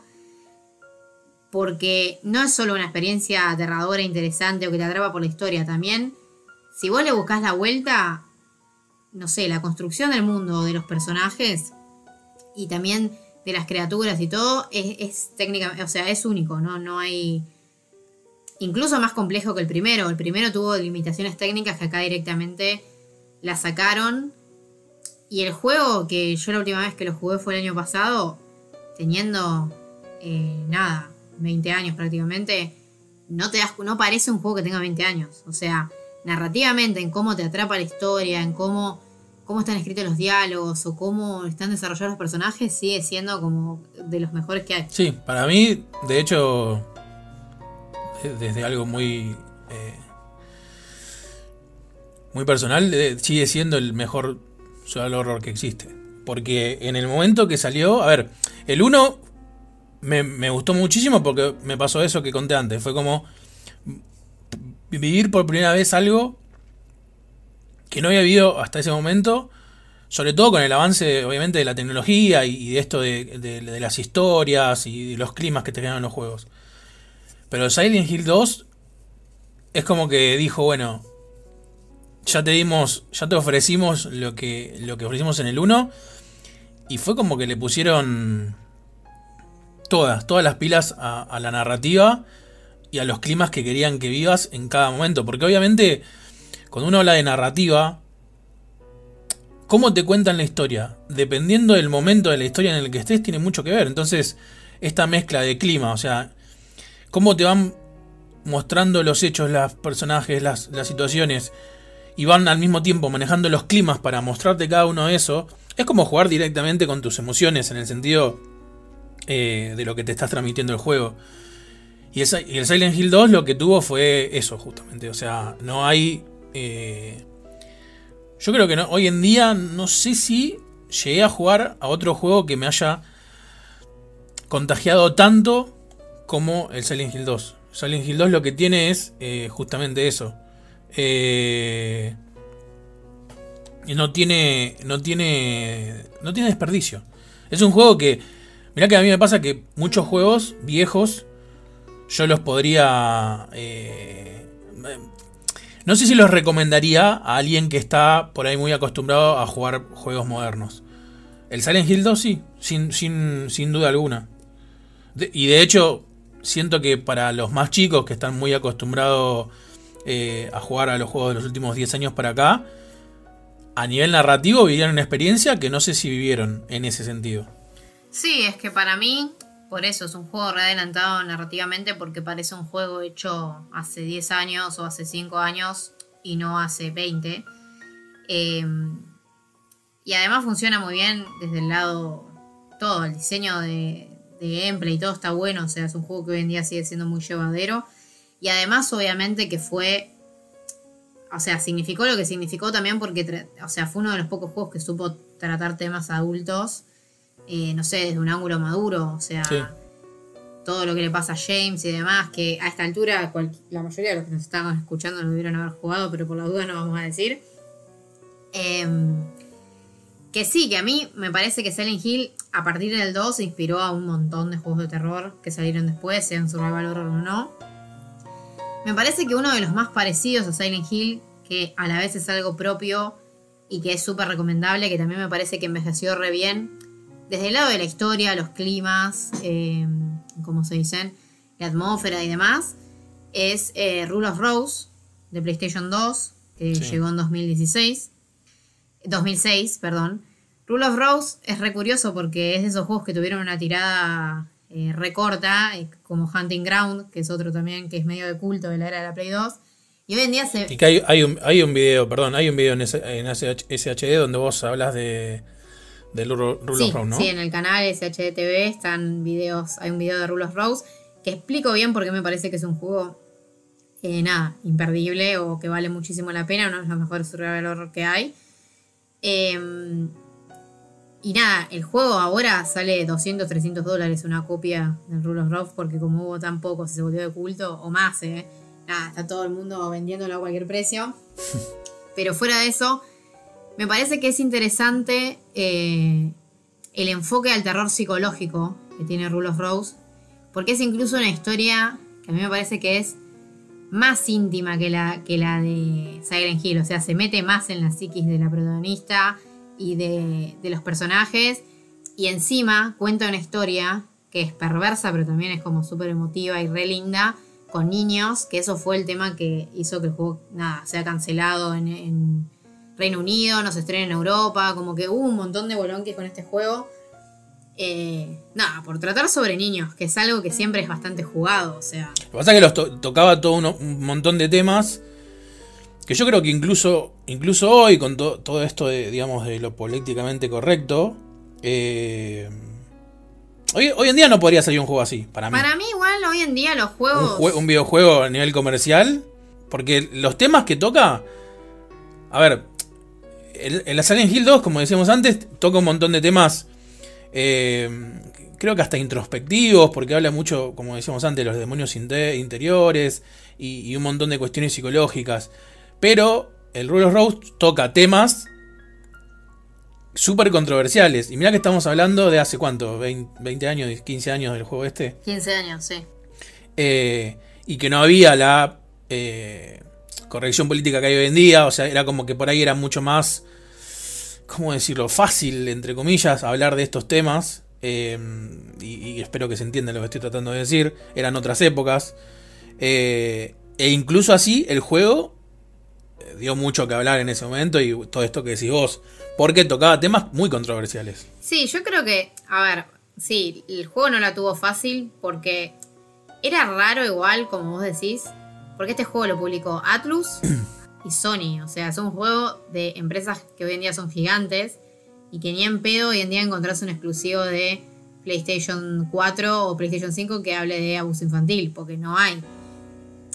Pero a la vez el juego, tratando estos temas, que encima los trata re explícitos, o sea, es como una versión japonesa de este de Lord of the Flies, el señor de las moscas, Sí, con todo un montón de terror psicológico y cosas medio bizarras en el medio. Eh, Sí. También está muy inspirada en los cuentos de los hermanos Grimm, o sea, tiene mucho del cuento tradicional, que eso está buenísimo, un montón de detalles. Eh, estéticamente está buenísimo el juego también. Hoy en día encontrás juegos indies que traten estos temas. eh, pero es verdad que es raro encontrarlo en un AAA, porque esto es un, ju- es un juego que no sé, no sé cuánto habrá, cuán grande habrá sido la producción, pero atrás tiene empresas grandes. Eh, lo que sí tiene de malo este juego, que es que el sistema de combate es realmente muy tosco, ya lo era para la época. Y es uno de esos juegos que generó como la falsa idea de que los survival horror para hacer, para tener un desafío, para hacer de supervivencia, digamos, tienen que tener controles toscos. Que eso es lo que uno le puede eh, echar en cara a este juego, que sobre todo lo... Va, no, todo el juego. Todo el juego era con combate melee, o sea, cuerpo a cuerpo. sí. Y la protagonista no estaba para el melee, o sea, ni, ni, ni la agilidad que tenía, ni los ángulos de cámara, nada. Todo, todo daba un error a que te morías re fácil. Los jefes también eran como re bizarros. O sea, el sistema de combate, que el juego es- está bastante enfocado en el combate, eh, nada, es realmente medio un bajón.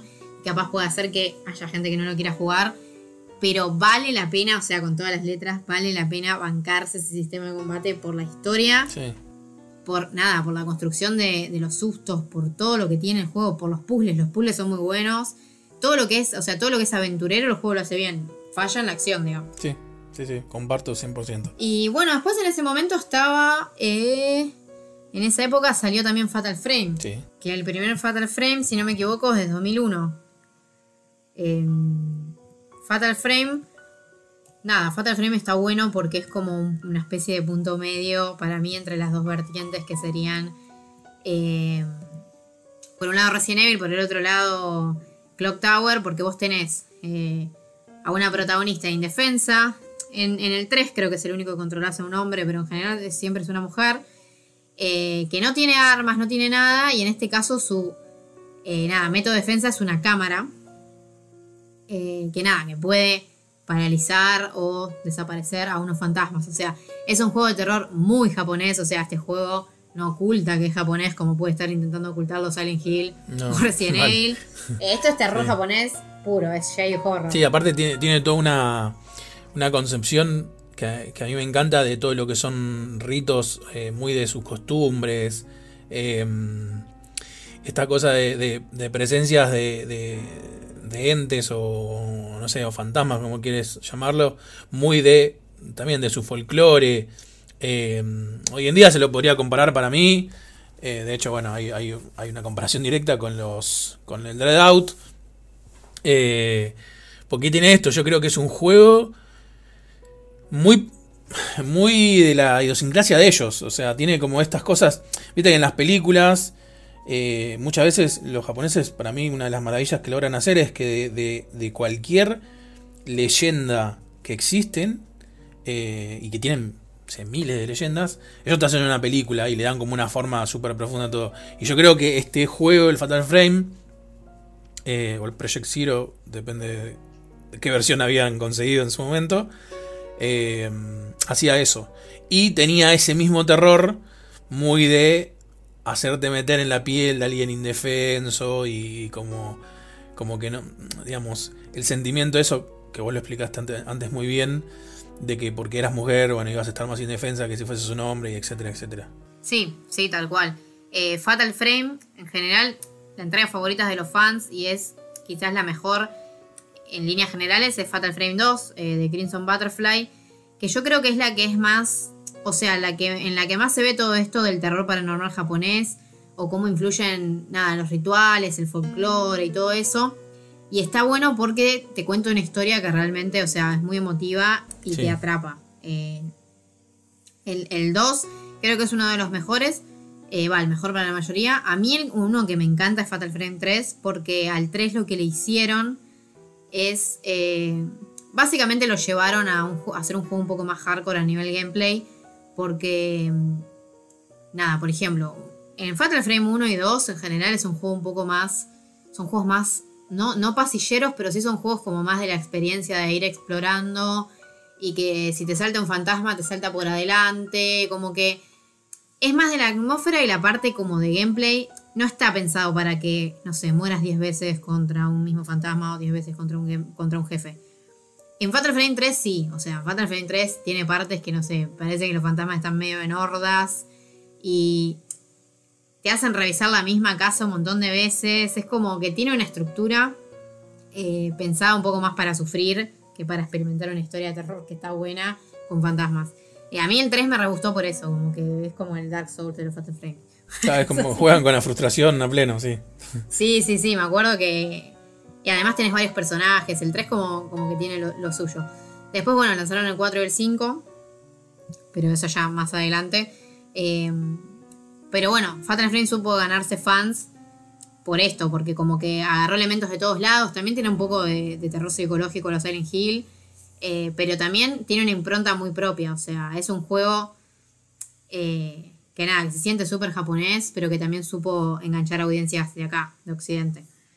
Eh, algo que no le sale también a Siren, Forbidden Siren, que es otra saga, el primer juego es de Keiichiro Toyama, que es el director del primer Silent Hill, que fue a Forbidden Siren, nace también en la PlayStation 2 en el año 2003 y tiene todo este tema también de la idiosincrasia muy japonesa. En este caso estamos como en una aldea eh, con mutados, con personas mutadas a los que los llaman shibito, pero hay como toda una concepción japonesa del zombie. La verdad que el, el mundo que construye el juego y la historia están buenísimos. Lo que tiene de malo el primer Forbidden Siren es que tiene un gameplay horrendo, tosco a propósito, que es esto también que hizo eh, Rule of Rose pero también porque me acuerdo que vos tenías como unos QTE, que por ejemplo ibas a arrancar un auto y tocabas X para entrar al auto, X para poner la llave, X para encender el auto. Era todo como un suplicio. Sí, era como para interactuar con las cosas.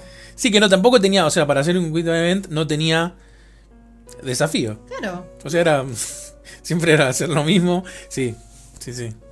Lo de los controles toscos es algo muy común en los juegos no, sé si en todos, pero muchos juegos de terror eh, orientales eh, vienen con esa búsqueda de que los controles sean toscos.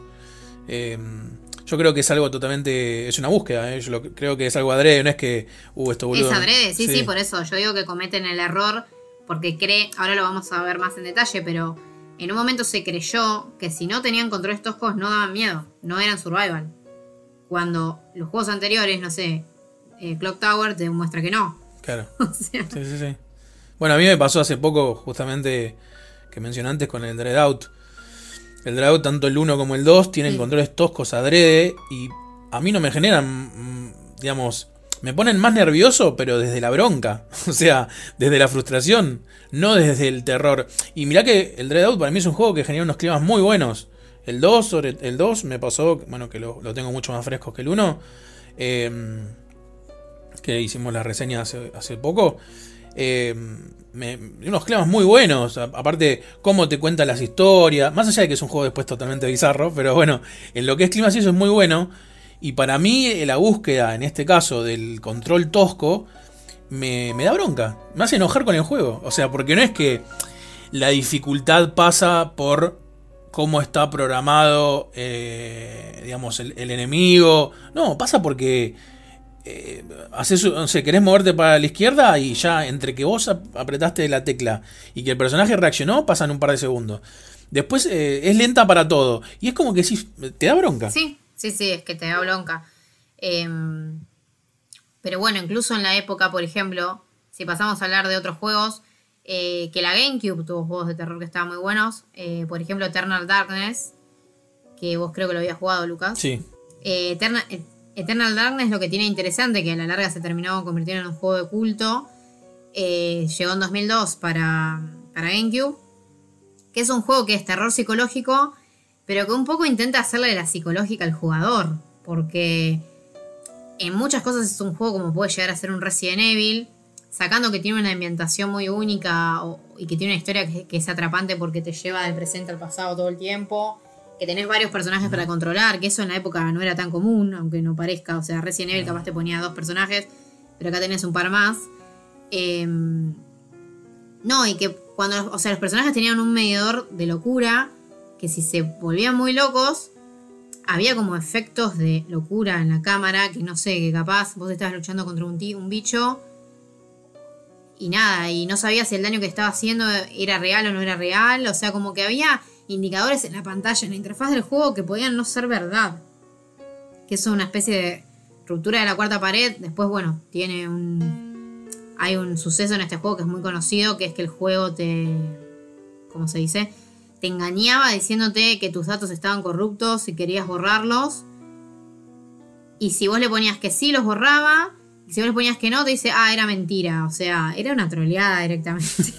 Era una troleada, sí. Y tenía varias cosas así que en su momento fueron como re locas y que estaban todas eh, medio al servicio del terror o de hacernos sentir un poco mal. Sí, e incluso ellos hicieron mucho eco de esto que, que vos decías. eh, eh, había, había, eh, había esto que vos decías de romper la cuarta pared. Había pantallas que te ponía continuará, como si se hubiese terminado ahí Sí, me acuerdo. y después seguía. Eh, se había promocionado una secuela que, que era mentira. Bueno, esto de, la- de los diferentes errores en la, en la televisión o en la consola.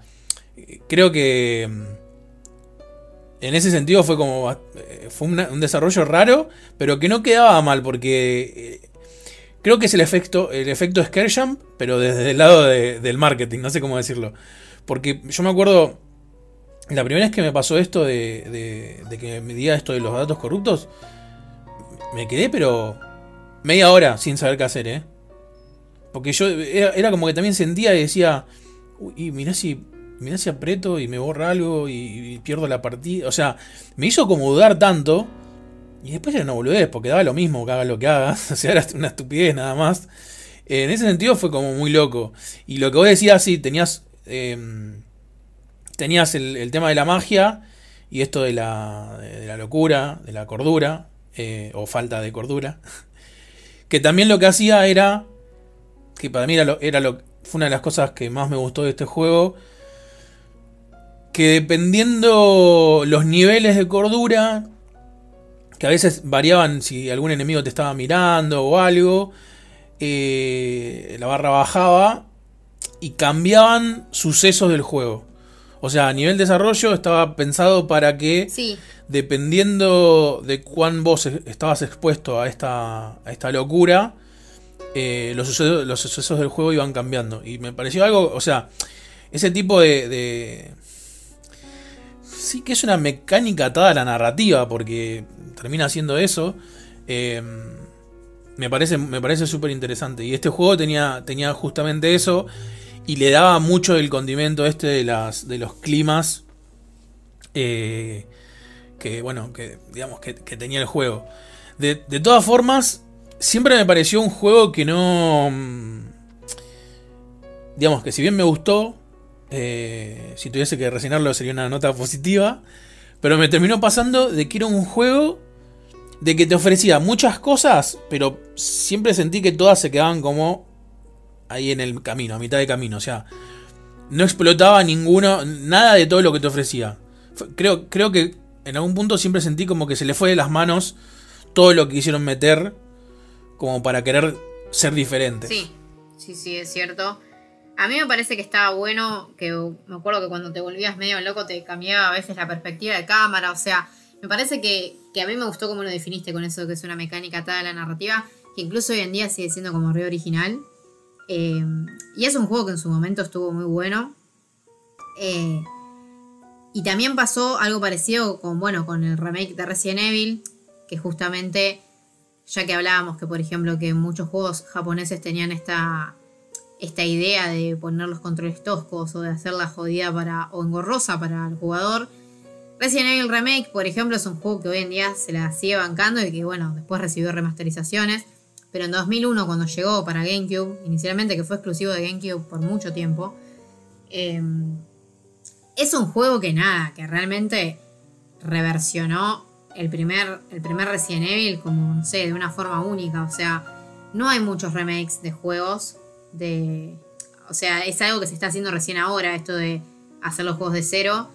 Y en su momento creo que era el único así gran remake que vos decís, lo hacemos de nuevo y lo adaptamos a la actualidad. ¿Qué, era esa actualidad? Era, bueno, Silent Hill 2 eh, o, incluso Resident Evil 3, que ya había, Resident Evil 2 y 3 que ya habían mejorado la fórmula de, de, bueno, del primero.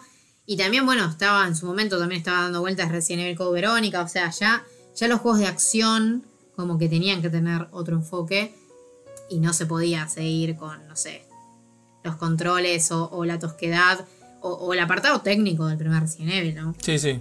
Sí, lo, lo a los tiempos que corrían y a la necesidad del público en general, que es lo que siempre viene pasando, ¿no? O sea, con todo, con, con las remakes de películas y todo, es como un poco agarrar la idea original y tratar de llevarla lo más de forma de la forma más fiel posible a lo que se está eh, jugando en ese momento, digamos.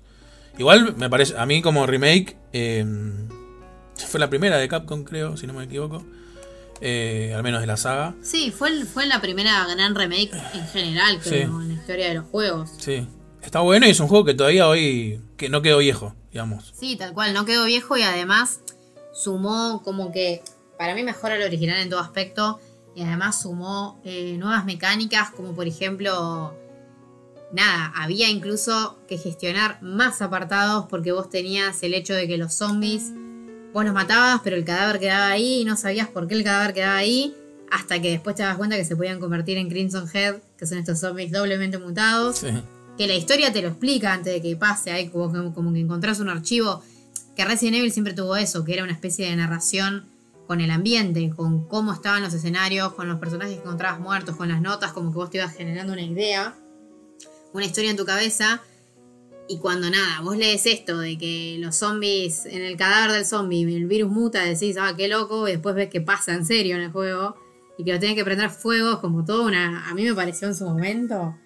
Eh, nada, una construcción del mundo, del gameplay, en la narrativa, que era increíble. Que el primero no lo tenía, no tenía ningún otro Resident Evil antes. No, aparte fue darle una vuelta al género. Sí. Porque digamos, eh, Resident Evil un poco bebió de todo lo que era el cine de, zombies. Y como que en la, en la primera entrega había seguido la mayor parte de las reglas, por así decir, que imponía el género. Acá. Acá yo creo que se fueron bien a algo que después alimentó al resto de la saga, que es el tema de las mutaciones. Eh, que si bien el primero ya lo tenía, eh, después en el, en el 2 y en el 3 le van dando más forma, bueno, que ya aparece Nemesis y todo. Yo creo que acá lo deja como muy en evidencia desde algo tan simple como esto que vos acabas de contar. Me parece como una, una vuelta de tuerca en, cuanto a la narrativa. Súper simple, pero muy bien implementada. Sí, sí, sí, es que tiene, la verdad que para mí hicieron un súper trabajo. Eh, que no fue el mismo trabajo, por ejemplo, que le pusieron a Resident Evil 0, que también llegó a la misma consola, GameCube, en 2002, mismo año. Eh, y nada, Resident Evil 0 para mí lo que tiene interesante es esta, o sea, a ver, Resident Evil siempre tuvo esos baúles que eran como, que había como una especie de teletransportación de un ítem, de los ítems entre baúles y baúles, entonces como que el inventario era reducido, pero con los baúles uno podía de alguna manera, no sé, reducir la carga o, era un poco más sencillo. En Resident Evil 0 no hay baúles, entonces vos tirás los ítems al piso, como en la vida real, como harías de una manera más realista. Y no sé, si dejaste la llave en una punta de, del escenario y después la necesitas en dos horas de gameplay y tenés que volver ahí. Es como que eso para mí estaba, era, un, era un buen concepto, pero no me gustó tanto el juego desde el punto de vista ni de la historia ni de los personajes, que me parecen que son personajes un poco, un poco carisma, aburridos. Eh, lo siento por los fans de Rebeca. pero mm, no me parece que Resident Evil 0 tenga el mismo trabajo que Resident Evil remake que está todo el tiempo dándote eh, sorpresas. Narrativas, eh, jefes que tienen diseños que siempre son distintos o que siempre estás todo el tiempo adaptándote a lo que sucede. En Resident Evil 0 no pasa. Sí, comparto, comparto. Aparte fue como. Fue como raro porque había como una expectativa bastante fuerte, sobre todo en el, por el lugar donde se, donde se situaba el juego a nivel cronológico. Eh, el hecho de los personajes y todo. Y para mí ahí le, no sé, a mí no me gustó. Eh, tampoco esto que decías vos de, del manejo de los baúles. Eh, yo me acuerdo que en el momento lo sentí muy raro. Porque a ver, si yo tengo que dejar algo en un lugar que no lo voy a usar nunca más después, no me importa. Pero pasaba justamente esto, que por ahí lo dejaba. Y después de dos horas de juego me decía, che, necesitas tal cosa. Y yo, uy, ¿dónde la dejé? Y tenía como que volver. era adrede, por eso, era adrede que sea así. Sí, sí, sí, tal cual. Sí, tal cual. Y bueno, en el 2000 también, un poco para cerrar eh, nada, este ciclo de esta generación, que lo vamos a cerrar con Resident Evil 4, pero antes de Resident Evil 4 eh, llegó Resident Evil Code Verónica, que es uno de los juegos más queridos por los fans, y de hecho hace poco cuando Capcom anunció que parece que están trabajando en una remake de Resident Evil 4, todo el mundo saltó a pedir, eh, no, que hagan remake de Code Verónica. ¿Por qué? Code Verónica es un juego es un Resident Evil bastante atípico porque capaz fue el último de los survival horror así, si se quiere, extensos, porque el, de 2002, o sea, Resident Evil Remake era un remake. Después Resident Evil 0 es un juego que es corto, que no tiene el mismo trabajo. Cambio, Resident Evil Code Verónica del año 2000, o sea que llegó unos años antes a Dreamcast, que después, bueno, se porteó a PlayStation 2. Nada, Resident Evil Code Verónica te ponía el control de Chris Redfield y Claire Redfield, que eran dos personajes que la gente como que ya quería. Eh, y me parece a mí, que o sea, yo a mí me gusta mucho Code Verónica, pues el primer Resident Evil que para mí intentó contar una historia un poco más jugada de lo normal. O sea, Resident Evil eran historias re, eran guiones de cine de clase B con experimentos, helicópteros, eh, lanzacohetes y toda esa onda. Siempre culpa del gobierno, sí. Sí, siempre conspiraciones, el gobierno, eh, nada, los militares. de fondo. Y Code Verónica intentó buscarle una especie de costado humano a las cosas. Eh, primero con Claire, que para mí Claire es la protagonista más eh, humana de Resident Evil. O sea, no sé si es la. Es mi favorita porque es la única que yo siento que tiene sentimientos o que expresa algo a lo largo de los juegos que hubo. Y después porque tiene, o sea, los antagonistas que son Alfred y Alexia Ashford, tienen como, no, no sé, no son el típico malo. Es como que para mí fue una sorpresa en su momento recién en el Verónica. Sí, sí, a nivel narrativo rompió todo lo que venía planteando, digamos, en la saga. Y de hecho, yo creo que no es adrede que sea uno de los Resident Evil más queridos, porque mm, aunque, mucha gente subestima lo, que es la narrativa frente a la acción que puede tener un juego, son cosas que a veces agradecen mucho. Porque si no es repetir la fórmula. Porque, a ver, vamos a, plantearlo así. Del Resident Evil 1, 2 y 3, la fórmula, hablando desde lo técnico, desde la propuesta, es la misma. Lo único que variaba eran, qué sé yo, conceptos de, no sé, de tamaño de lugares, de algún, algún o sea, cosas técnicas más puntuales, pero la propuesta era la misma, era una historia súper simple, donde tenías un objetivo, o sea, yo creo que en ese, en ese sentido, no estoy diciendo que son juegos iguales, no, me estoy hablando de la, de la propuesta y de la búsqueda. Yo creo que el 1, el 2 y el 3 se pueden agrupar. Y lo que hacía el Code Verónica justamente muy bien para mí era romper con esto.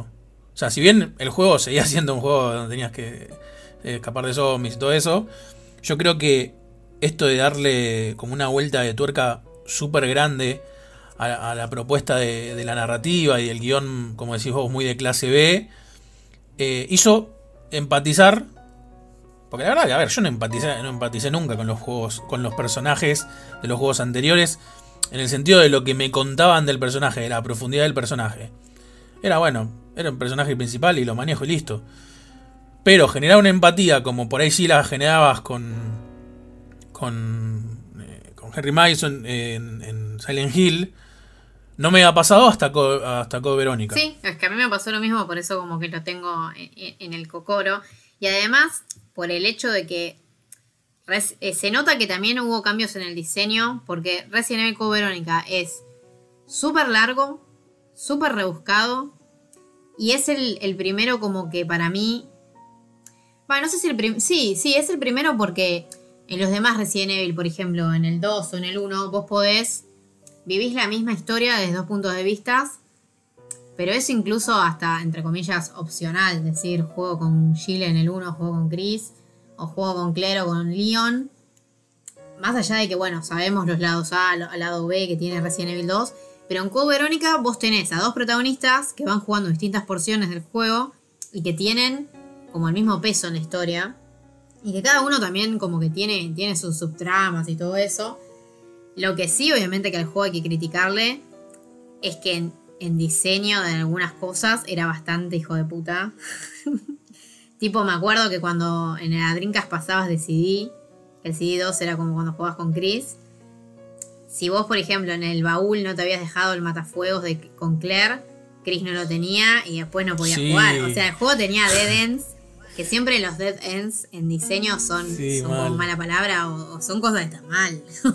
sí, obvio. Sí, son cosas que no hay que hacer, sí.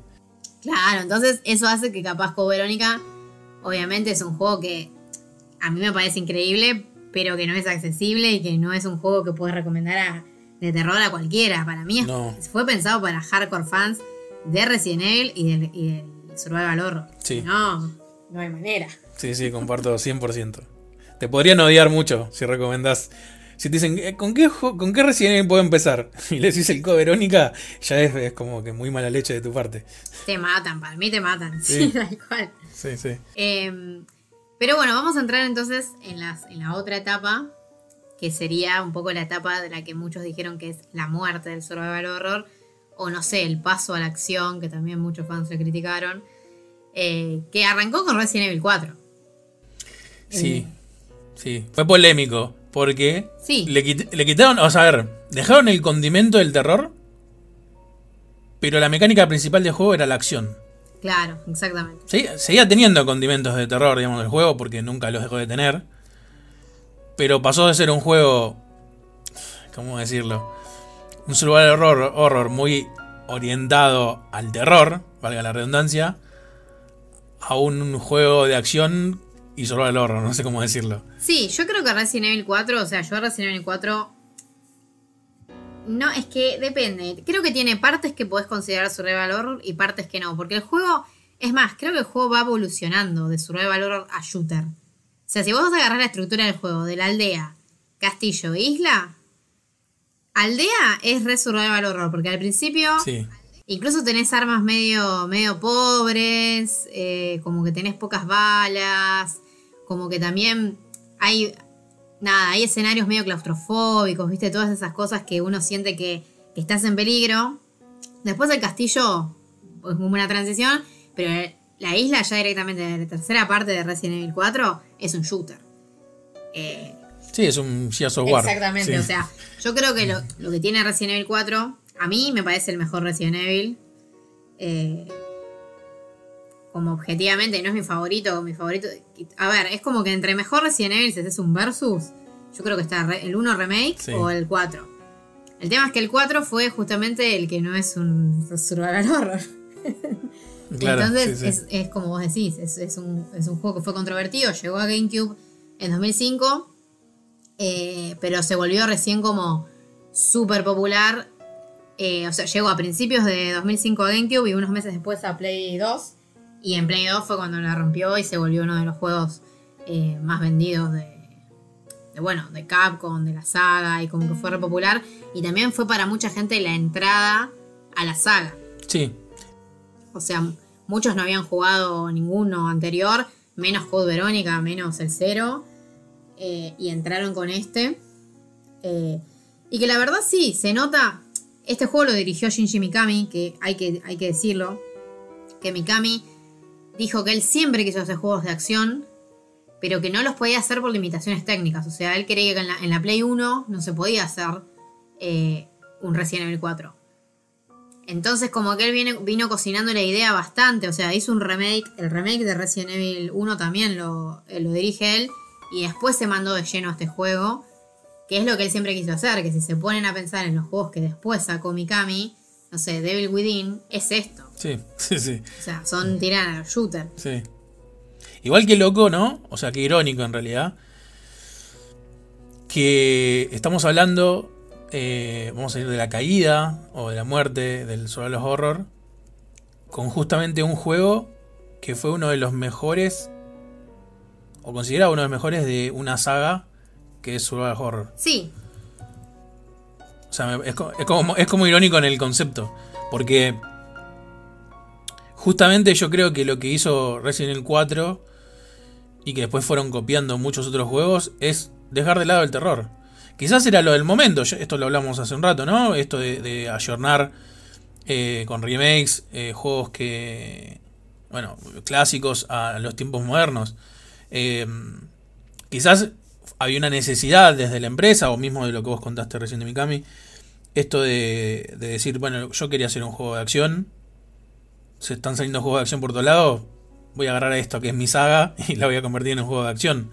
El tema fue que había muchos que querían seguir jugando al Resident Evil, como un survival horror como se venía planteando anteriormente. Sí, sí, sí, es que eso fue lo que pasó. eh, y también me parece que Resident Evil 4 es un juego que igual si vos buscas terror está bueno y tiene también...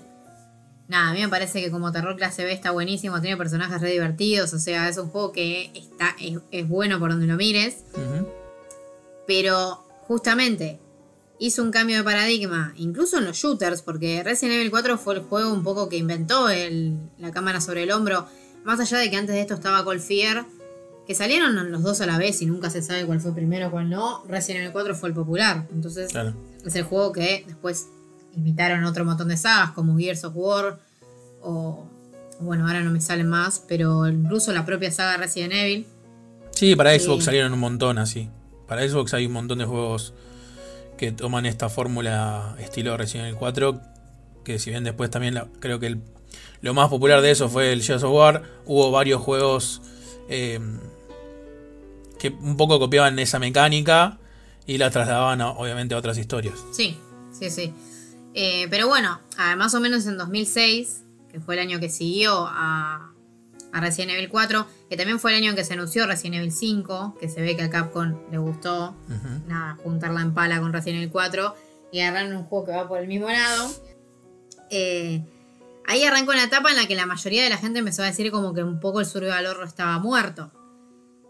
Y ahí, Sí.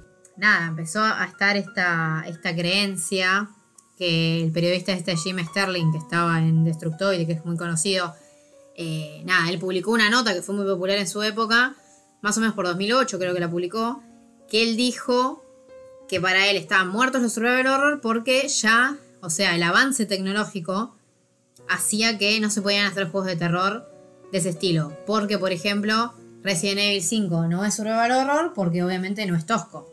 Y lo mismo pasaba con, no sé, Silent Hill Coming o otros que vinieron después. eh, o, por ejemplo, en esa época también teníamos Dead Space o Alan Wake. Eh, bueno, Alan Wake vino después, ¿no? Pero hubo un poco esta creencia. Yo creo que, obviamente eso es un poco adelantarse, pero que obviamente los survival horror para hacer survival horror no necesitan controles toscos. Pero eso en su momento no había juego que lo demuestre. O sea, en su momento todos los juegos estaban enfocados a la acción.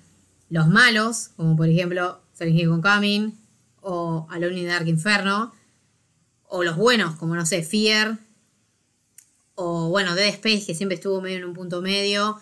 Dead Space 2 para mí es mi favorito, pero Dead Space 2 es un shooter. Entonces. Sí, es más parecido a Resident Evil 4, digamos. Sí, pero no, ni tampoco. Es más Resident Evil 5 o Dead Space 2. No, pero me refiero. Si hacemos la, la, la, comparación entre Resident Evil 3 y 4. Sí. De cómo, de cómo mutó el juego, creo que. O yo la, a mí me, me parece una metáfora bien planteada contra el Dead Space 1 y 2 en cómo mutó del 1 al 2, digamos. Sí, sí, sí, sí, tal cual. Sí, ah. se entendió. Fue, fue, complicado lo que dije, pero. yo creo que, que, es fácil en el momento que, que, obviamente, a ver, yo también lo pensaba porque jugaba muchos juegos de terror en esa época, ni bien salían, tenía una buena compu, consola, todo. Em, que yo creo que una de las razones por las que se hablaba de muerte de survival horror es porque las sagas importantes estaban teniendo un cambio. Por ejemplo, agarremos Silent Hill Homecoming. Silent Hill Homecoming es de 2008. Eh, es como el primer gran Silent Hill que salía después del 4. Porque Silent Hill Origins no es que era un mal juego, pero Silent Hill Origins es un juego que salió el año anterior, en 2007, y es un juego para portátiles. Sí. En esa época todavía la portátil se la tenía como un poco medio ninguneada. O sea, la PlayStation Hoy en día nadie te va a decir que los juegos de Switch son inferiores que los de Play 4 de la Xbox. Pero en esa época, la PSP o la DS era como que, no sé, se lo veía. Sí, sí, sí. Que una saga que siempre había tenido para consolas de mesa, eh, entregas y que de la nada salía en PSP, era Rari. Sí. Eh, pero bueno, Silent Hill Homecoming es una entrega ultra orientada a la acción.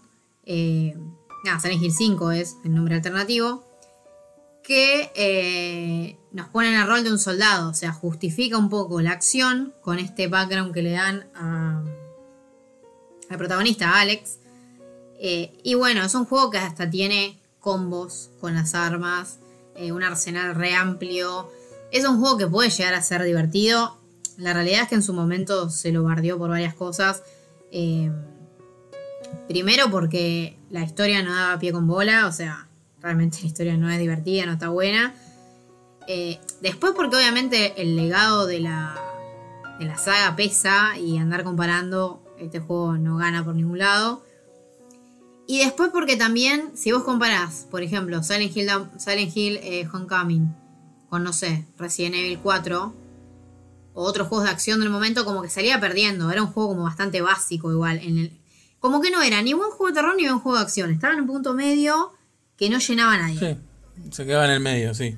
O sea, no era un juego pésimo, pero era un juego mediocre, tirando a 5 o 6 puntos. Es que tuvo, tuvo el mismo efecto que tuvo el, el Resident Evil 4.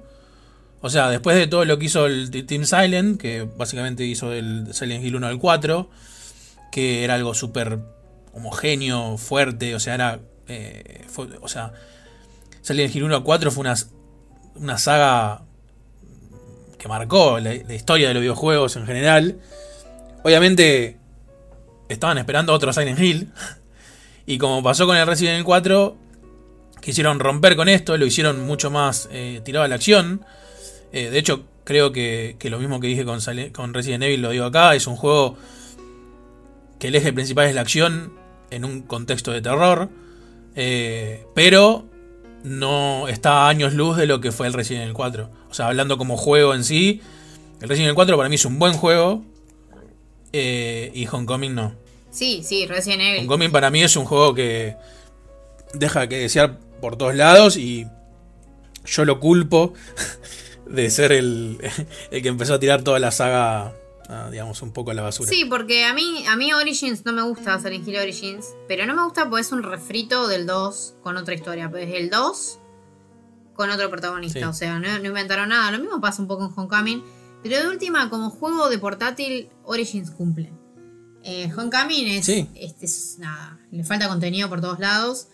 Eh, Y bueno, un poco el mismo año también llegó eh, Alone in the Dark, el de 2018, que se llamó así, Alone in the Dark a secas, como una especie de reboot de la saga. Te- ¿Para de qué año dijiste? De 2008. Ah, Sí, sí, 2008.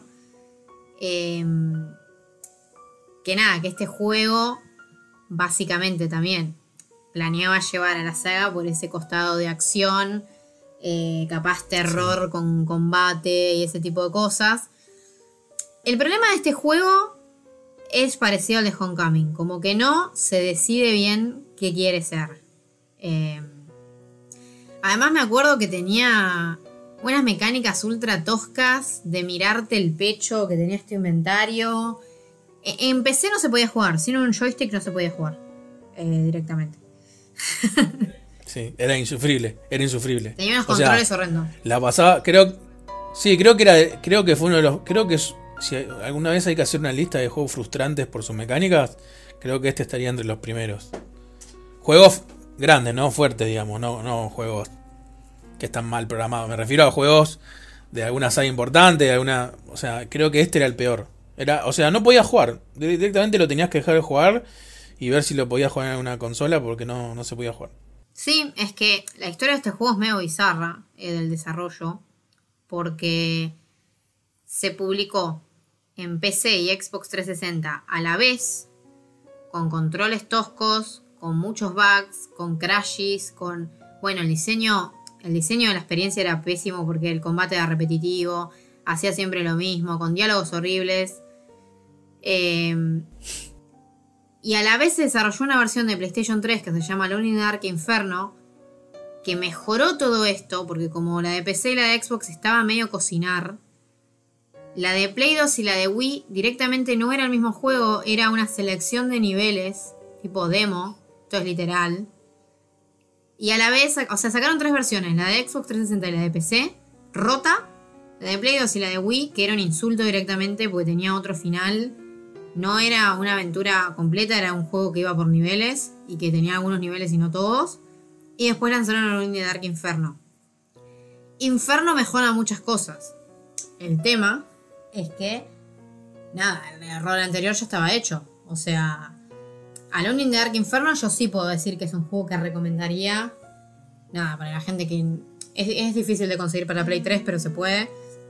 Em, pero porque arregla un poco esto, el combate ya no era tan repetitivo, cambia incluso el final, cambia la historia, cambia un montón de cosas, pero porque el, el original era horrible, o sea... Lo que pasa es que yo creo que lo que tiene Inferno.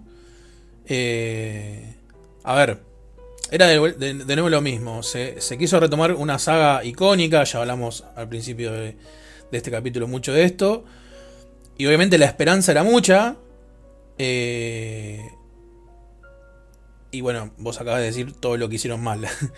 Con Inferno, la vara estaba muy baja. O sea, no, no- tenías que hacer un- una gran cosa como para superar, digamos, la cagada que te habías mandado antes. Entonces digo, si bien no es un juego malo, eh, yo creo que no estuvo a la altura eh, de, lo, de las expectativas. O sea, por un lado es lo que decís vos, o sea, lo, que, acabo de decir es como sumando lo que decís vos. Por un lado, esto de, eh, de que nada, ya se habían mandado como una cagada así, la gente es como que ya cuando haces algo eh, ya te mira con otros ojos.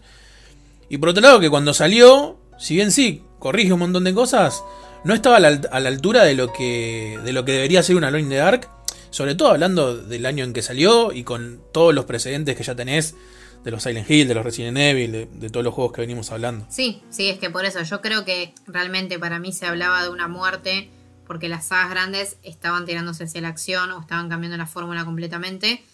Eh, que bueno, también pasó Resident Evil, obviamente, Resident Evil 5 de 2009. No me parece que sea un mal shooter. A mí personalmente es un juego que no me gusta. eh, porque me parece hedionda la dirección de arte, pésima la historia, eh, ridículo todo lo que aparece. Hedionda. Sí, es hediondo. Art- Artísticamente el juego es marrón y negro. O sea, Sí. es la cosa más fea que existe. Eh, Sí. pero tenía cooperativo, que eso le resumaba. O sea, si vos lo jugabas en cooperativo, el juego estaba bueno.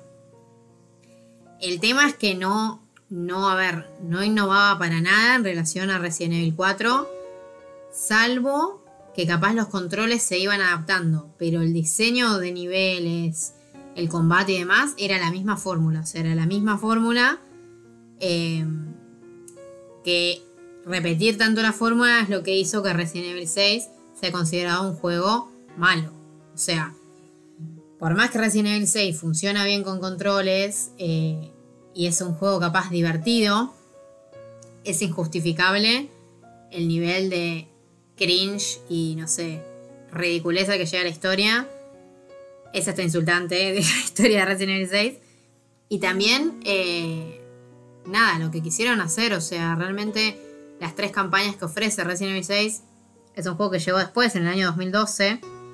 Eh, tiene tres campañas. La de Chris, que es un eh, Call of Duty mal hecho. La de Leon, que un poco rememora Resident Evil 4, pero no termina de cerrar. Y la de Jake, que esa es un poco más tirada a survival horror, porque hay momentos en los que hay enemigos más potentes. Eh, pero que igual al final es un juego que es largo y que es muy difícil terminar también. Eh, por más que se pueda jugar en coop. A mí me parece que es un juego que hasta hay momentos que es aburrido, que está retirado, que es repetitivo. O sea, es un juego al que le dieron con un palo a la crítica y le dio con un palo a los jugadores. Resident Evil 6 no le gustó a nadie. Se vendió muy bastante, pero no está bueno.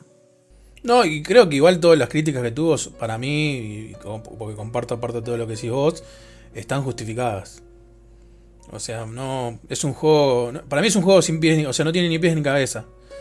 Quisieron. Creo que se sumaron a esa ola que después se puso muy de moda de que un juego, mientras más largo es, mejor es. Eh, el tema es que si no tenés contenido, me lo haces repetitivo. Eh, algunos enemigos. No, era un juego malo. O sea, o sea malo en el sentido de, de la propuesta que tenía. Porque después sí tenía, a ver, a nivel técnico el juego estaba bien hecho, era un, buen juego, era un juego acorde a la época en que salió, pero la propuesta que tenía era así, era, era paupérrima. Y la historia, bueno, no, la historia era increíble. Yo no voy a creer. Es que yo creo que insultante es la palabra perfecta para decir lo que era. que es loco porque salió muy cerca de, de Silent Hill Downpour, que siempre un poco Silent Hill y Resident Evil fueron sagas, eh, no sé, que competían, ponele. Pero es curioso porque los Silent Hill occidentales siempre fueron como rebardeados. Y los Resident Evil, eh, después del 4, qué sé yo, el 4, el 5, como que tenían buenas reviews. Pero en el caso de Resident Evil 6, les fue peor que a Silent Hill Downpour, que eso es decir mucho, porque Silent Hill Downpour para mí es un buen juego, o sea, es un juego que a mucha gente le gustó, eh, que agrega varias cosas que son interesantes, como a mí me parece que el uso del mundo abierto en un survival horror, cómo lo plantea este juego está bueno. Eh, el combate, que nada, es un poco traicionero. No, no sé si decir que es tosco, es bastante hardcore. Pero el hecho de que poner que puedas usar elementos del ambiente para pegar o un montón de cuestiones que tiene el juego que estaban buenas. Se notaba que era un juego de bajo presupuesto porque, no sé, los enemigos se repetían y y había poca variedad de enemigos o, por algunas cosas, eh, no sé, el detalle de los niveles, que a veces se repetía lo que tenías que hacer y demás. Pero es un juego que estaba bastante bueno. O sea, el tema es que obviamente, nuevamente, se hablaba mal del survival horror todavía en esa época porque las grandes sagas seguían haciendo juegos inferiores. O sea, Silent Hill Downpour no está a la altura de ninguno. Es que pasa eso, ¿no? pasa eso, cuando vos tenés una saga que básicamente la vara está entre 9 y el 10 en los primeros cuatro exponentes. Después, por más que hagas un juego que sea un. ponele con un 6 o, algo aceptable, vos lo vas a estar mirando con otros ojos. Porque vas a seguir esperando ese 9 o 10. A, a mí, creo que es. Después de lo de Team Silent, es. Me gustó. Pero te pasa eso, ¿no? No lo terminás sintiendo por ahí un Resident Evil. Si, si ese juego se hubiese llamado de otra forma, ponele. Si en vez de llamarse Silent Hill Downpour se hubiese llamado. Eh, no sé. El nene de fuego. No sé. Eh, quizás será mucho mejor de lo que fue. Sí. Obviamente no hubiese tenido el marketing que tuvo, ¿no? Pero me refiero a la respuesta frente a los, a, los que lo jugaron. Yo creo que le juega muy en contra ser, un Silent Hill. Tal cual, tal cual.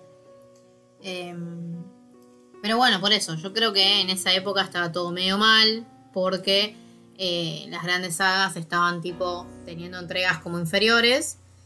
Y después había juegos de terror que estaban buenos, pero que tenían un foco distinto. Por ejemplo, lo que decíamos, Dead Space de 2008.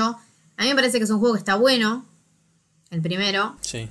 Pero que igual a la gente, más allá de que tiene un combate táctico, que para mí lo hace un survival horror, porque vos a los bichos no es la típica disparo a la cabeza y chao, cada enemigo tiene su punto débil y vos tenés armas como variadas y tenés que pensar que hay ciertas armas que son para ciertos enemigos.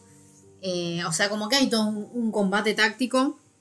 A la gente le hizo mucho ruido que haya tanto enemigo y tanto tiroteo. O sea, más allá de que el diseño de niveles o el de la experiencia, que es también muy parecido al de Bioshock o al de System Shock, eh, esté ligado al, género de supervivencia, el hecho de que haya tanto tiroteo a muchos no les gustó. O sea, a mí, a mí el 1 me gustó, pero el que realmente me gusta, incluso cuando es más tiroteo, es desde Space 2. Es el 2, sí. Bueno, creo que un poco le pasa al Alan Wake le pasa lo mismo.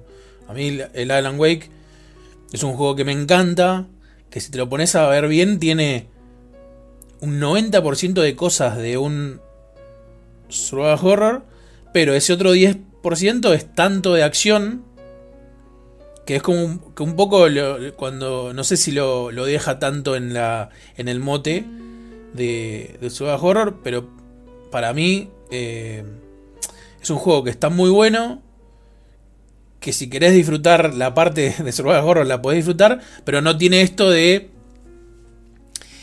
Em, lo único que tenés que administrar es, la, digamos, la, digamos, las, ¿cómo se llama? Las pilas de la linterna y como que no tiene, no sé si tiene mucha eh, dificultad desde el lado de la supervivencia. Eh, después sí, a mí, la historia me encantó, para mí la historia es re Stephen King. Eh, la propuesta del juego, cómo se ve, los lugares, me acuerdo que a nivel visual, para el momento que salió estaba muy bien hecho, muy detallado. Pero creo que sufre un poco esto del Dead Space. De que hay mucha gente que no, lo, no le termina gustando porque estaban esperando un Silent Hill. Sí, sí, tal cual. Em, es que sí, es, es, otro foco, pero, pero bueno, Alan Wake justo salió en 2010. Es un año que fue re significativo para los videojuegos de terror. Porque bueno, un poco estuvimos hablando de esto, de esta transición que pasó de una época de oro en la que todos los juegos de terror buenos eran survival horror a pasar a una etapa en la que las grandes sagas de survival horror eh, pasaron a ser de acción y los juegos de terror buenos no eran survival horror. Y, casi todo, o sea, la, acción estaba como, entre comillas, contaminando todo. Nada, en 2010 llegó eh, este juego Amnesia The Dark Descent. Que nada, fue una aventura que en su momento cuando salió, la verdad que todo el mundo quedó, nada, maravillado, pero porque representaba algo nuevo en términos de survival horror por todo lo que venía viendo. O sea, no, no había muchos juegos de este estilo. Eh, también por ser primera persona, que la primera persona siempre fue un. Exacto. Un punto de vista que el survival horror mucho bola no le dio hasta 2010. Y después porque era un juego de terror en serio. O sea, estamos hablando de terror nivel paro cardíaco. O sea, antes de amnesia no había nada así. No, paro cardíaco.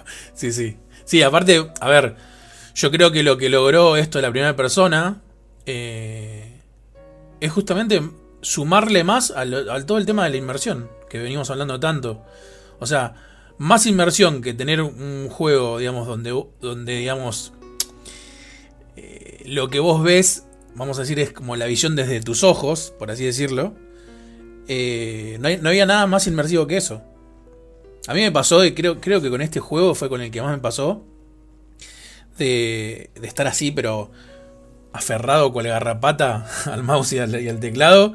Y mover yo la cabeza, o sea, moverme yo todo el cuerpo con la cabeza, ¿entendés? Como para mirar para la izquierda, cuando lo único que tenías que hacer era mover el mouse a la izquierda.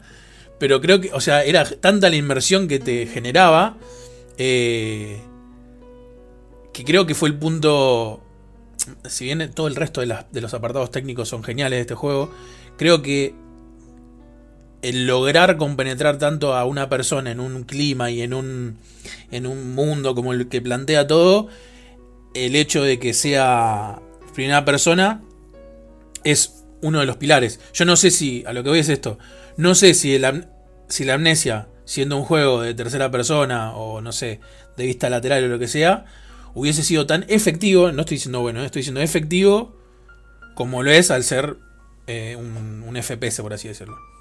Un, perdón, perdón, primera persona. Sí, es que, bueno, Frictional Games, el estudio sueco detrás de Amnesia, antes había publicado eh, la saga Penumbra, que la verdad que nunca tuvo mucho. Nunca tuvo mucha fama. Obviamente, cuando salió Amnesia, la gente la empezó a jugar. Sí. Que, que estaba bueno, eh, pero las, los juegos de Penumbra eran más aventura, era más de, de tener puzzles incluso de física. Sí, sí. Eh, o sea, de apilar cosas. Y, pero bueno, era un juego de terror en primera persona que era raro encontrar juegos de terror en primera persona capaz enfocados a los survival horror. Em, anteriores estaba, estaba, por ejemplo, el Dark Messiah de PlayStation 1, que era casi un dungeon crawler laberíntico. Sí. Eh, que tenía, tenía buen ambiente, buena historia, pero el gameplay era raro, porque era correr de unos tipos en un laberinto, bastante difícil también. Y después, bueno, el Call of Cthulhu Dark Corners of the Earth. Sí, juega, Em, juegazo ese. Ese sí es un buen survival horror. Tenía sus problemas técnicos, realmente hoy en día incluso los tiene. Hay que instalar un montón de parches, cambiar Sí. la hora de, la PC para jugarlo, un montón de cosas re raras. Sí, sí. Re, re ocultista. Re bien, bien del juego, digamos. sí. Pero bueno, Amnesia, eh, Dark Descent. ah, Hoy en día parece raro decirlo, porque hoy en día, no sé, el 80% de los juegos de terror son en primera persona, pero cuando salió este juego no era, Sí. no era así. O sea, era raro ver un juego en primera persona. Y también yo creo que lo que funcionó muy bien en Amnesia, en contraparte de los juegos que venían saliendo, es que es cero de acción. O sea, es un juego de exploración en el que tenés que ir, eh, nada, administrando tu, cordura, que cuando básicamente tenés una lámpara en la que vas iluminando, porque si no, no ves nada. Que también tiene la lámpara esta, usa aceite, que el aceite lo tenés que encontrar por ahí. También tenés que encontrar eh, yesca para, para prender velas. Sí. Y, y es un poco un juego, nada, que te va envolviendo en la atmósfera que tiene. Y que era muy particular porque tiene muy pocos enemigos. O sea, los encuentros con los enemigos son contados con los dedos de una mano.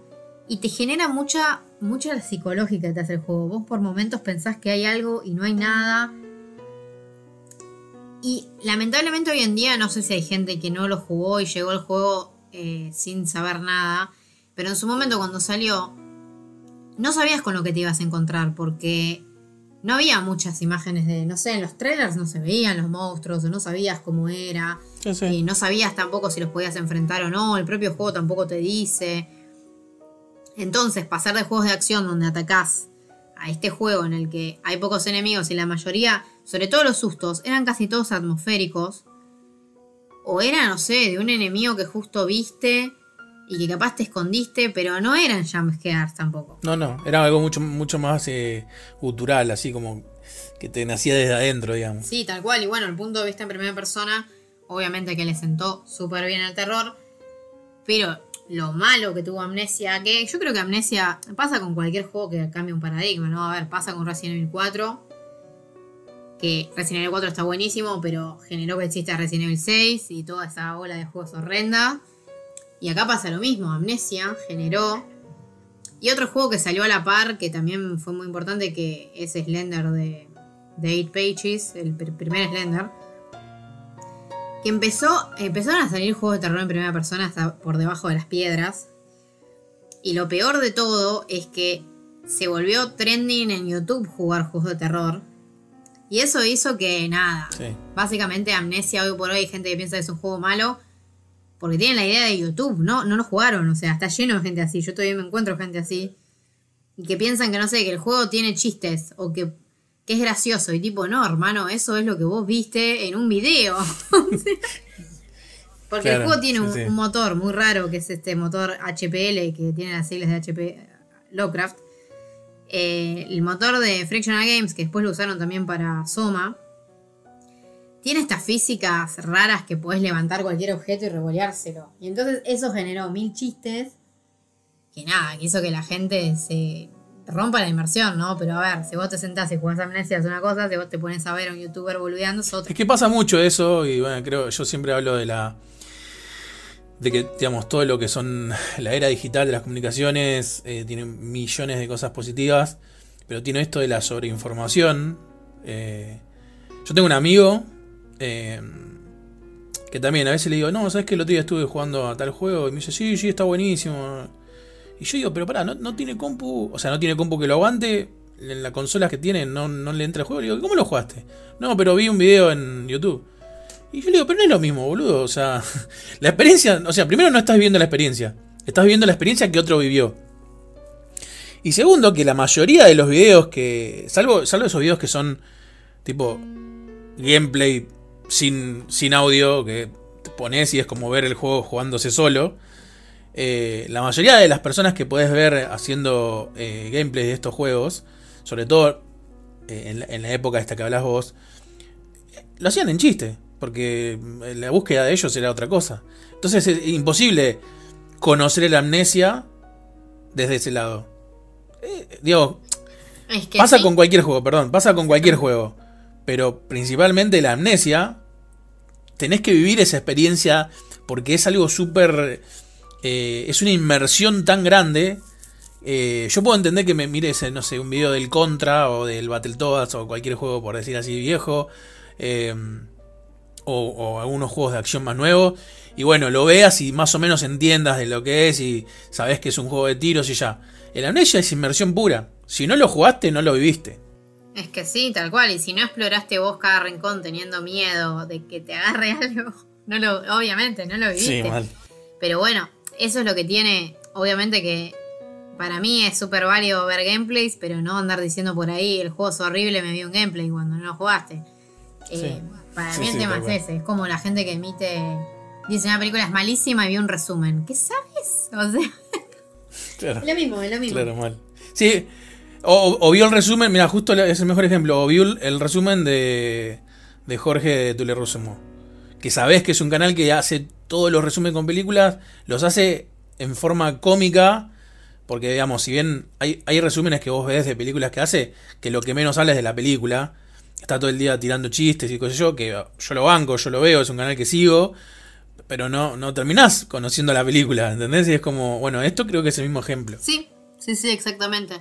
Eh, bueno, de Amnesia se desprendieron un montón de juegos de terror en primera persona, como que estaba lleno, desde juegos, no sé, el, el SCP, el Andy Tubis, un montón de juegos gratuitos que había dando vueltas por ahí. Sí, de mierda. Eh, y después, bueno, los más importantes fueron, uno de ellos fue Outlast, de 2013, que un poco continuó la fórmula de amnesia, pero le quitó todo el apartado relacionado a puzzles o a algún tipo de survival y te mete de lleno en un manicomio, eh, nada, donde vos estás con una cámara de video que te permite ver en la oscuridad y básicamente es escapar de estos bichos, nada, que tenés que, en general tenés que ver que no te vean, o sea, tiene un poco de sigilo, tiene un poco de, no sé, de correr o agilidad y demás. Es un juego que tiene mucho de los walking simulators, que son estos juegos que, nada, uno en general explora un lugar. En medio que le dicen walking simulators, empezaron a decir los walking simulators como, nada, algo despectivo Sí, y al final es un género Sí. ahora. Pero Sí, sí. obviamente no, lo- lo que quiero aclarar no lo decimos de forma despectiva. Walking Simulator porque es un juego en el que más que nada explorás en Outlast. Eh, y bueno, Outlast es uno de los mejores de estos que salieron, pero la verdad que está lleno de juegos que son horribles. Sí. Sí. Yo tuve un problema grande con el Outlast. Eh, para mí el Outlast... eh, el Outlast es, el, es a los juegos de terror lo que el, el Scare es a las películas. O sea, para mí el Outlast no te... No sé, no es un juego que me, me- me proponga nada de lo que yo espero en un juego de terror, salvo Scare Jams.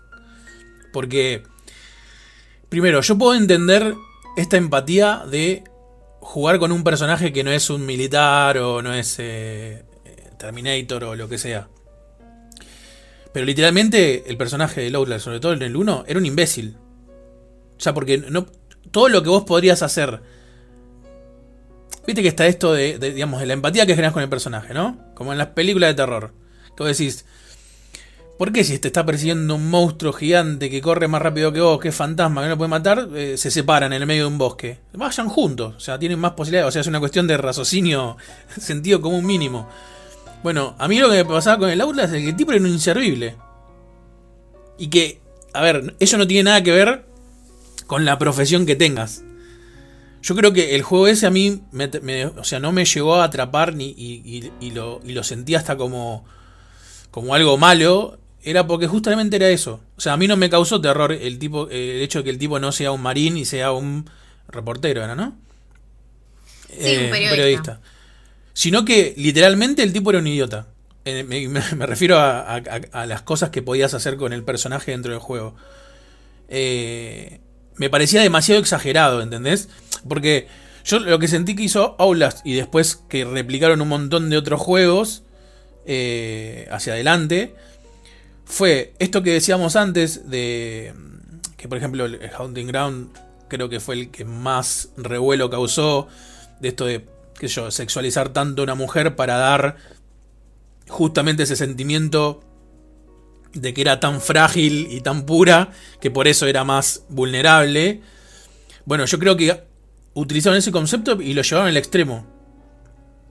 Porque literalmente el tipo no podía hacer nada. Si hoy con la camarita ahí, no, o sea, no podías hacer nada en el sentido eh, que haría una persona normal, no sé, o sea, habían como un montón de cosas y que no son limitaciones técnicas, eh, son, digamos, cuestiones de elecciones del gameplay.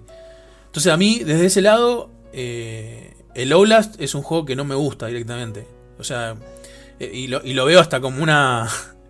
es muy exagerado lo mío, pero lo veo hasta como una maldición porque el Outlast generó, así como vos lo dijiste con la dinámica hace un rato, generó un montón de juegos copy-paste. Eh, que literalmente pasa lo mismo. Y tenés esto de que lo único que puedes hacer es caminar o, correr un poquito. Eh, y siempre corre menos que el otro. Y que, no sé, me genera como un rechazo fuerte ese, ese concepto de, de gameplay que generó el Outlast. Sí, es que a mí, a mí Outlast tampoco me gusta. Menos me gusta la secuela. La secuela me parece terrible. Eh, terrible desde el diseño de niveles porque llevó eh, al extremo la idea del protagonista eh, inútil, por decirlo de alguna manera, o que no tiene nada para hacer, al punto que el diseño de niveles está pensado para prueba y error. Porque en el Outlast 1 vos corrías y tenías una camarita, ¿no? Y escapabas de un bicho, por ejemplo, que estaba en un pasillo y podías dar unas vueltas, ver cuándo, te, cuándo puedes pasar sin que te toque, pasás y listo. En Aulas 2 el diseño de niveles está hecho como para que vos vayas para donde el juego quiere. O sea, si vos te fuiste para la derecha cuando quería el juego que vayas para la izquierda, te morís. Y siempre es insta-kill. En el Aulas 1 no es insta-kill. El hecho de que vos te mueras de un golpe, siempre, siempre, siempre, hace que la experiencia sea frustrante y aburrida. Y eso es lo que tienen estos juegos. O sea, a mí, que yo, estos juegos yo los llamo, va, son aventuras de terror, pero yo los llamo, no sé, terror expreso, terror efímero. Pues no da miedo. O sea, vos te morís una vez, o por lo menos no le da miedo. El fanático del terror en general no le gustan estos juegos. Estos juegos fueron juegos como puede ser la saga eh, Actividad Paranormal, como puede ser la saga El Juego del Miedo, que son terror para público general para mí. No es la persona que nació amando el terror y vio 500 películas y jugó 200 juegos. Eh, no quiere decir, a ver, yo les lo jugué, me pareció divertido, la pasé bien, terminé todos. Pero no sé, no me parece que sean juegos que tengan tanto para destacar. Eh, como sí me parece que tiene amnesia. Y algo parecido me pasa con Layers of Fear, que Layers of Fear es el primer juego del estudio Bluebird Team, que son los polacos que después hicieron Blair Witch, Observer, que ahora van a publicar The Medium. Layers of Fear está buenísimo desde el punto de vista eh, como audiovisual, sería como el terror, la forma en que te asustan, como la puesta en escena, es como hasta un sentido medio cinematográfico que tiene el juego. Pero nuevamente... Sí, conceptual y creativamente. Claro. Es un juego muy, muy, muy vívido desde... Es un on-rail, o sea, literalmente si el juego te propondría, no sé, moverse, que el personaje se mueva solo y vos solamente mires la pantalla, creo que sería igual de efectivo. Claro. Eh, y, digamos, es eso que decís vos, que, es eh, cinematográfico la propuesta. Sí, es que a ver, pues justamente Amnesia yo creo que se desprendieron un montón de juegos de amnesia y Aulas reforzó la fórmula. Y Layers of Fear es igual uno de los mejores para mí, más allá de que a mí no me gustó tanto. Me parece que Bluebird Team hizo mejores juegos cuando justamente, por ejemplo, con Observer o Blair Witch, le dieron al personaje algo más para hacer, o sea, que no sea ver, ver algo que te asusta, correr y nada más. Que ese es el problema del juego de terror en primera persona que es tan popular, que por suerte eh, hace unos años empezó un poco a, no sé, empezó un poco a mermar esa onda. Hoy en día está lleno de juegos de walking simulators de terror, pero no son la mayoría tampoco o no son todos. Em, a mí me parece que, bueno, una de las cosas que me parece que hizo Amnesia positivamente, que bueno, además de las que ya hablamos, es justamente cuando llegó eh, PT, la demo de Silent Hills, el difunto Silent Hills, que esperemos que algún día vuelva algo. Em, que PT, por ejemplo, era un buen ejemplo de un juego de terror. Eso que es una demo nomás, pero un juego de terror en primera persona en el que no era solo caminar o esconderse. El diseño de la casa de PT es más complejo que el de un montón de juegos de duración completa. O sea, es como re loco. Eh, porque en el PT, no sé, la forma en que mirabas, la forma en que explorabas, eh, tenía un poco de diseño a lo de la aventura gráfica, que si primero no haces esto, no se triggerea lo otro. O sea, como que hay, hay todo, desde el lado del desarrollo es un juego como re complejo y que me parece que incluso remite muchísimo al, primer Silent Hill. Eh, en ese estilo de diseño que, no sé, que no es lineal o que se guarda algunas sorpresas como, no sé, el callejón del primer Silent Hill, por ejemplo, que vos te cagás todo y al final... Uh, eso es genial. Ese efecto que te genera es parecido al efecto del PT en algunas partes. Eh, cómo juegan con la, con, eh, Lisa, ese fantasma que aparece, que no aparece, que hay falsas muertes y todo eso está, está buenísimo para mí. Sí, es que aparte es algo que que creo que dijimos antes, que yo creo que el, el, PT retomó eso de la, jugabilidad eh, de la mano de la narrativa. Porque justamente muchas de las cosas que hacías o de las formas que la hacías influían en la narrativa. Y siempre estás hablando de un juego que estaba siempre entre dos paredes, o sea, eran todos pasillos. Por lo menos en la demo en ningún momento, digamos, hay un, espacio abierto o, no sé, o salís de la casa o lo que fuese. Y jugaba todo el tiempo con la psicología uno supone que es del personaje, o puede ser de la casa, o sea, no, como, que, como que nunca se termina de definir porque obviamente era una demo.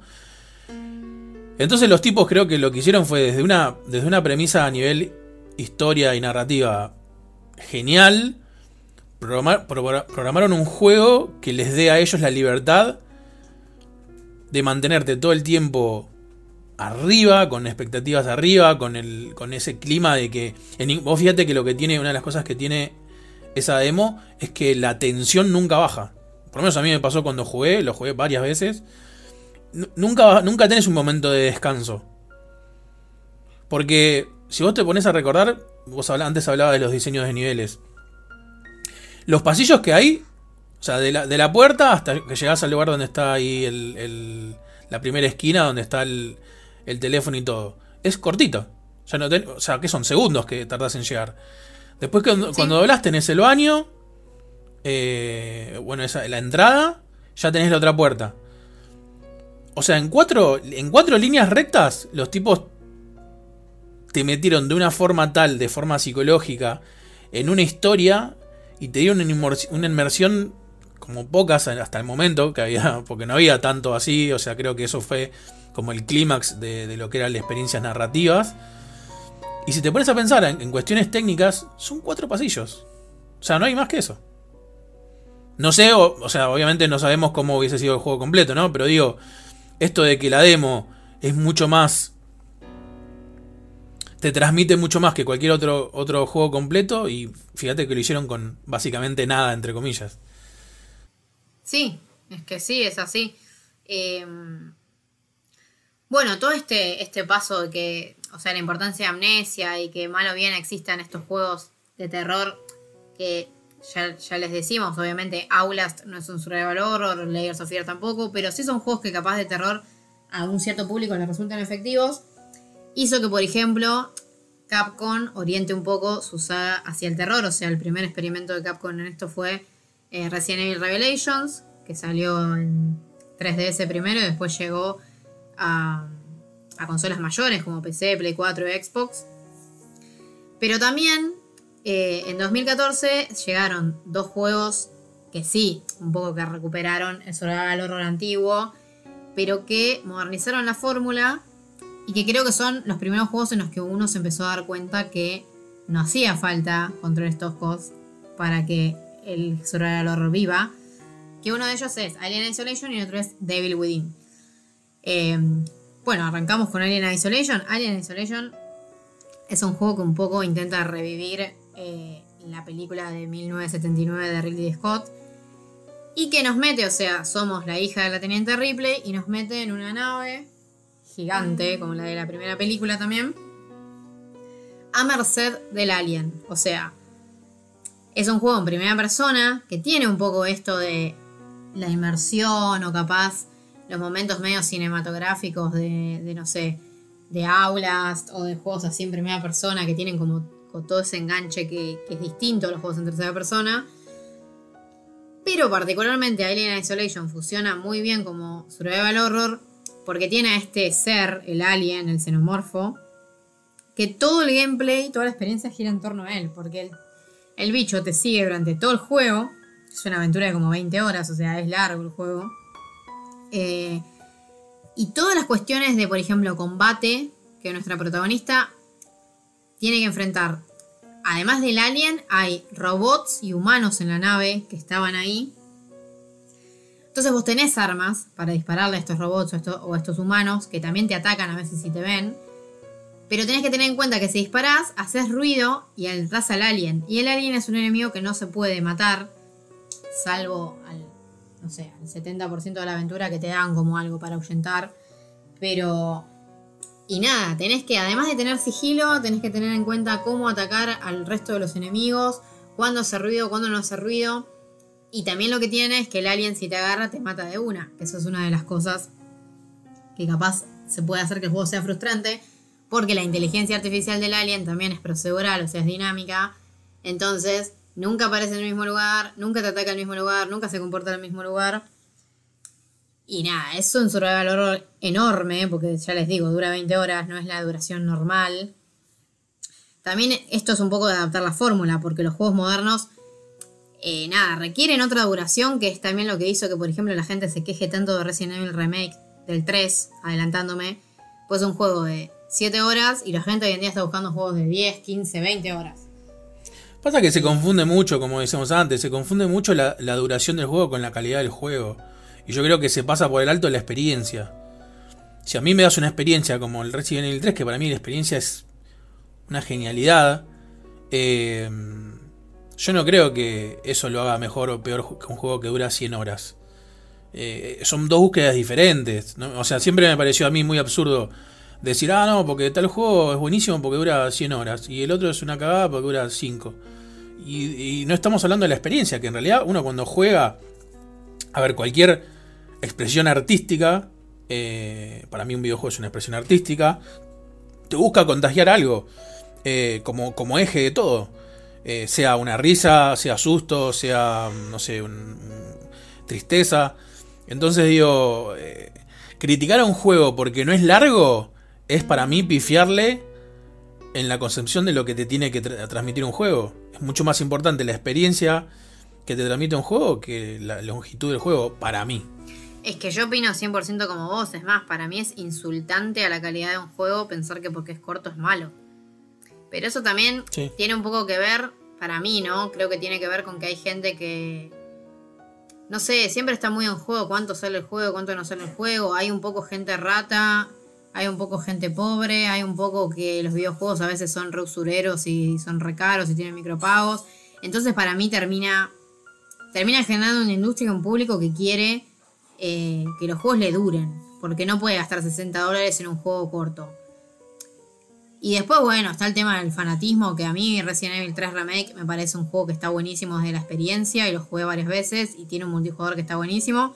Pero después tenés al fan del Survival Horror diciendo que el multijugador es una mierda y que no tiene que existir y que el juego no se parece al original. Entonces, hay siempre un, un montón de temas. Yo creo que uno de los desarrolladores de Amnesia me dijo a mí una vez, eh, cuando estaban presentando Soma, que es mejor un juego corto, que siempre es novedad, que un juego largo que se repite. Es imposible que un juego largo no se repita. Pues se repite, sí o sí. Y pero es como, es como, mira, es el, es el propio concepto de por qué yo prefiero ver una película o un par de películas a una serie.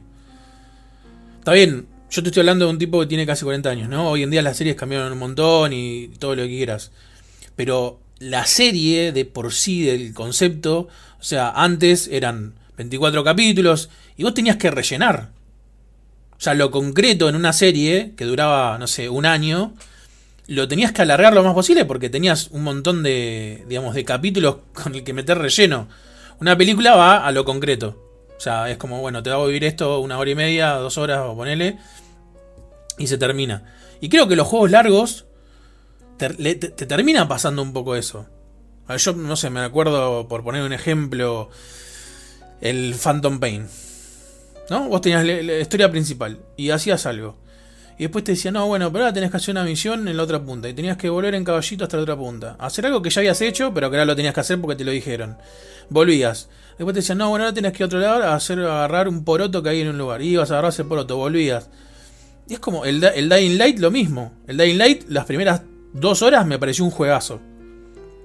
El parkour y, lo, cómo escapar de los zombies.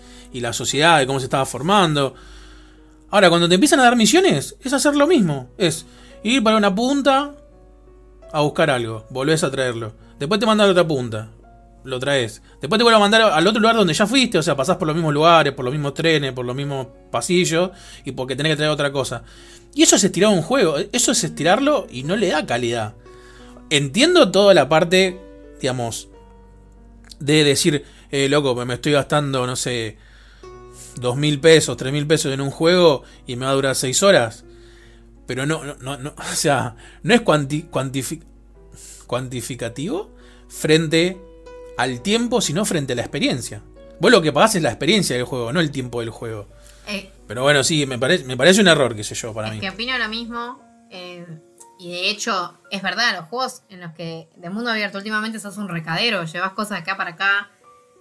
Salvo algunas excepciones, a mí me parece que Rockstar hace las cosas bien, pues siempre hay cosas para hacer en juegos de Rockstar. O por ejemplo, Dead Stranding, que es para otro podcast todo esto. Pero mm, Dead Stranding es uno de los pocos juegos que se hace cargo que sos un tipo que lleva paquetes y hace algo con eso. Claro, O sí. Sos, sos un cartero. sí, claro, sí, exactamente.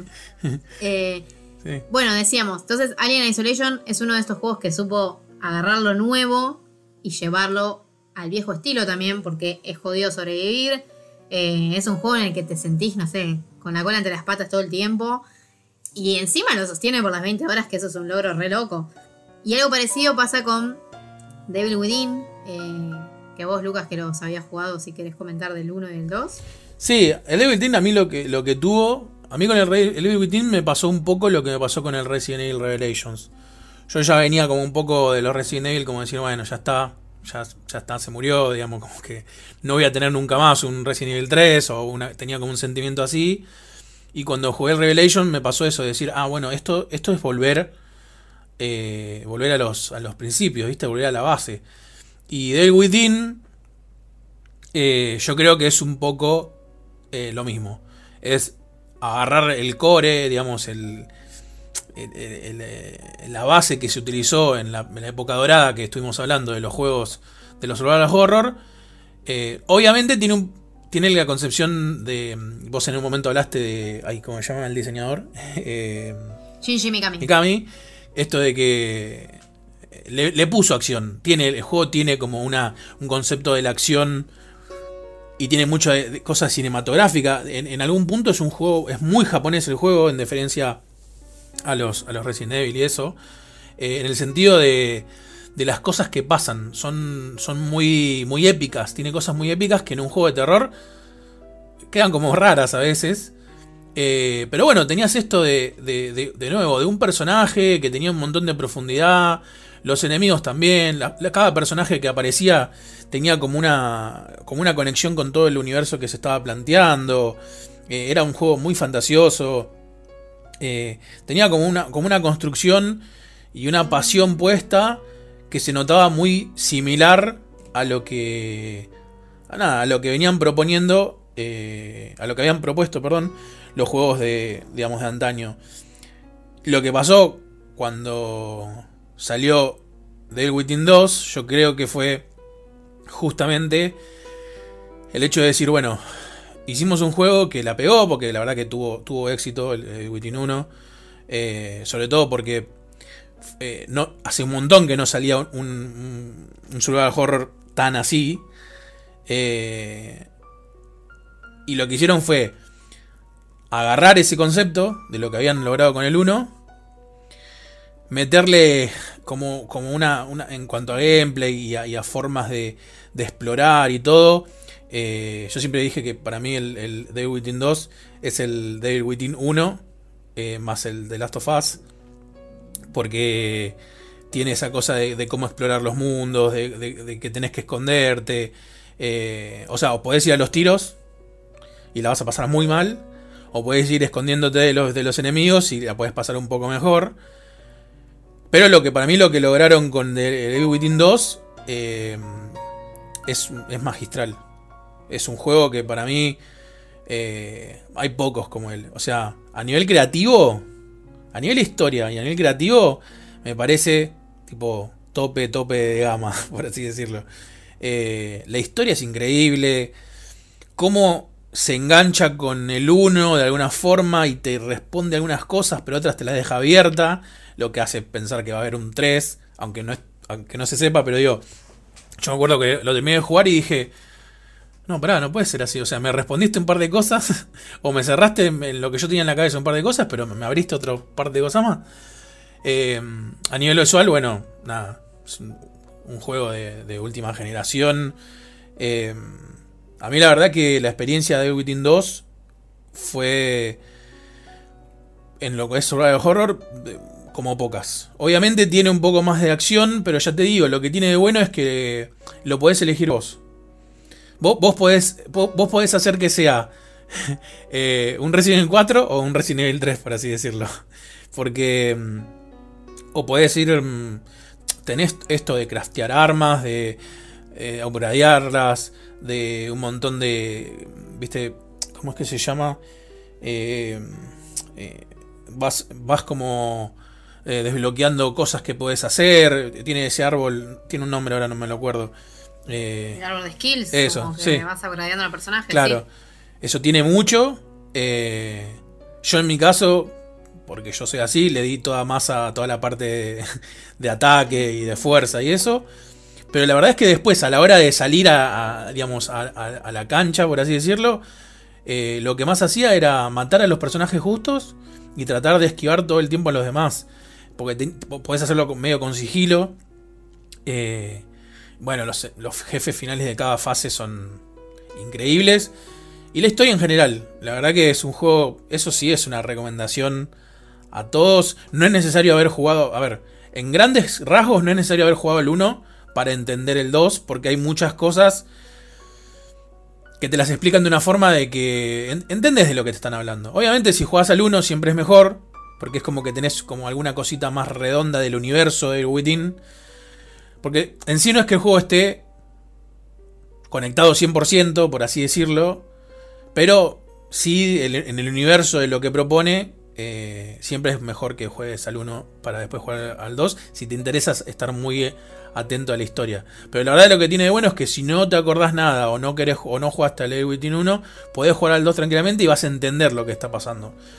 Eh, a mí me pasó eso, que cuando jugué el 1, cuando jugué el 2 no me acordaba nada del 1. Y a mí el 1 mucho no me había gustado. Eh, me había parecido un juego como denso en el combate o que no me terminaba de cerrar. Pero el 2 sí, eh, el 2 la verdad que el hecho de que le hayan puesto mundo abierto le dio más variedad a la experiencia. Y además tenés otras formas de encarar las cosas que no sea solo a los tiros como pasaba en el 1. Eh, entonces eso coincido con vos. Eh, y bueno, un poco también para ir cerrando ya el podcast porque se nos va a quedar ultra, ultra largo. Pero um, otros juegos, además de, bueno, Alien Isolation o Evil Within, que obviamente llevaron el survival horror a la era moderna, son los Resident Evil más recientes. que tenemos por un lado los remakes del 2 y del 3, que mucho tampoco hay que ahondar en estos porque básicamente llevan la experiencia de antaño a la actualidad. Es un poco... El remake del 2 es más fiel que el del 3, pero los dos tienen en común esto de que supieron cómo encontrar un balance entre acción y terror. Eh, porque son juegos que, sobre todo el 3 no, pero el 2 también, tienen un, o sea, tienen combates que están buenos, o sea, hay, hay, mecánicas de, disparo, digamos, o, de esquivar y de, de combatir a zombies. Y bueno, en el 2 está Mr. X, en el otro está Nemesis, que son bien cuadradas a la actualidad, o sea, el punto de vista, o cómo se mueve el personaje, la agilidad y todo eso. Pero también eh, realmente los dos son muy tácticos en lo que respecta a cómo atacar. O sea, vos no... Ninguno de los dos es un shooter, ni siquiera el 3. El 3 que es el que tiene más combate y capaz tenés un arsenal más amplio. Eh, y no sé, momentos en los que está muy pensado para disparar, sobre todo cuando juegas con Carlos.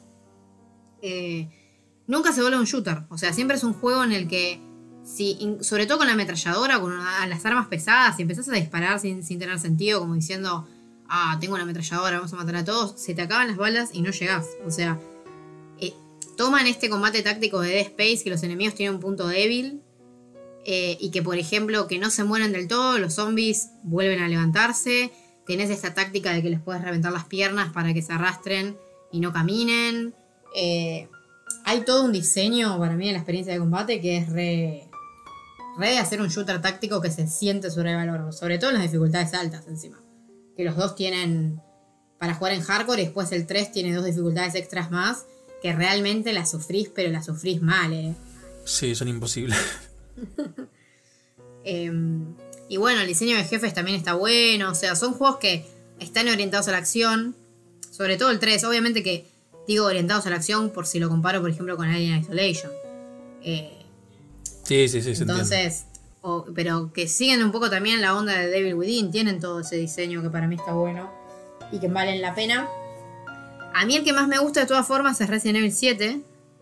Em, que Resident Evil 7 a mí me parece un juego muy importante en el survival horror. Primero porque salió antes que los remakes. O sea, que fue, fue el juego que le dio la, la pauta a Capcom de que el terror funciona. O sea, que la gente estaba esperando terror. Y después, porque es el único juego, a mí me parece, que o sea, que combina el terror moderno, que es primera persona, más inmersivo, em, de ese estilo, con el diseño como que de la gama que sale Alone in the Dark, o sea, el diseño de nada, diseño de niveles como laberíntico, con combate, o sea, es, es como el único así juego AAA moderno que busca eso. Eh, como que encuentro un punto medio para mí. Sí, aparte tiene esto de muy. Yo creo que está muy bajado a la tierra, ¿no? Por o sea, a ver, si bien tiene sus cosas, ¿no? Por ahí hay gente que no lo jugó, no quiero hablar mucho en cuanto a spoiler, digamos.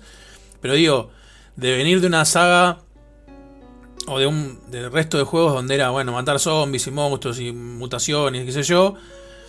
Acá como que baja un poco más a la tierra, entre comillas, y te propone como una historia mucho más... Eh, yo creo que acá sí está eso de la película de terror clase B, pero de una forma mucho más eh, cinematográficamente... Eh, desde la inversión, mucho más cinematográfica.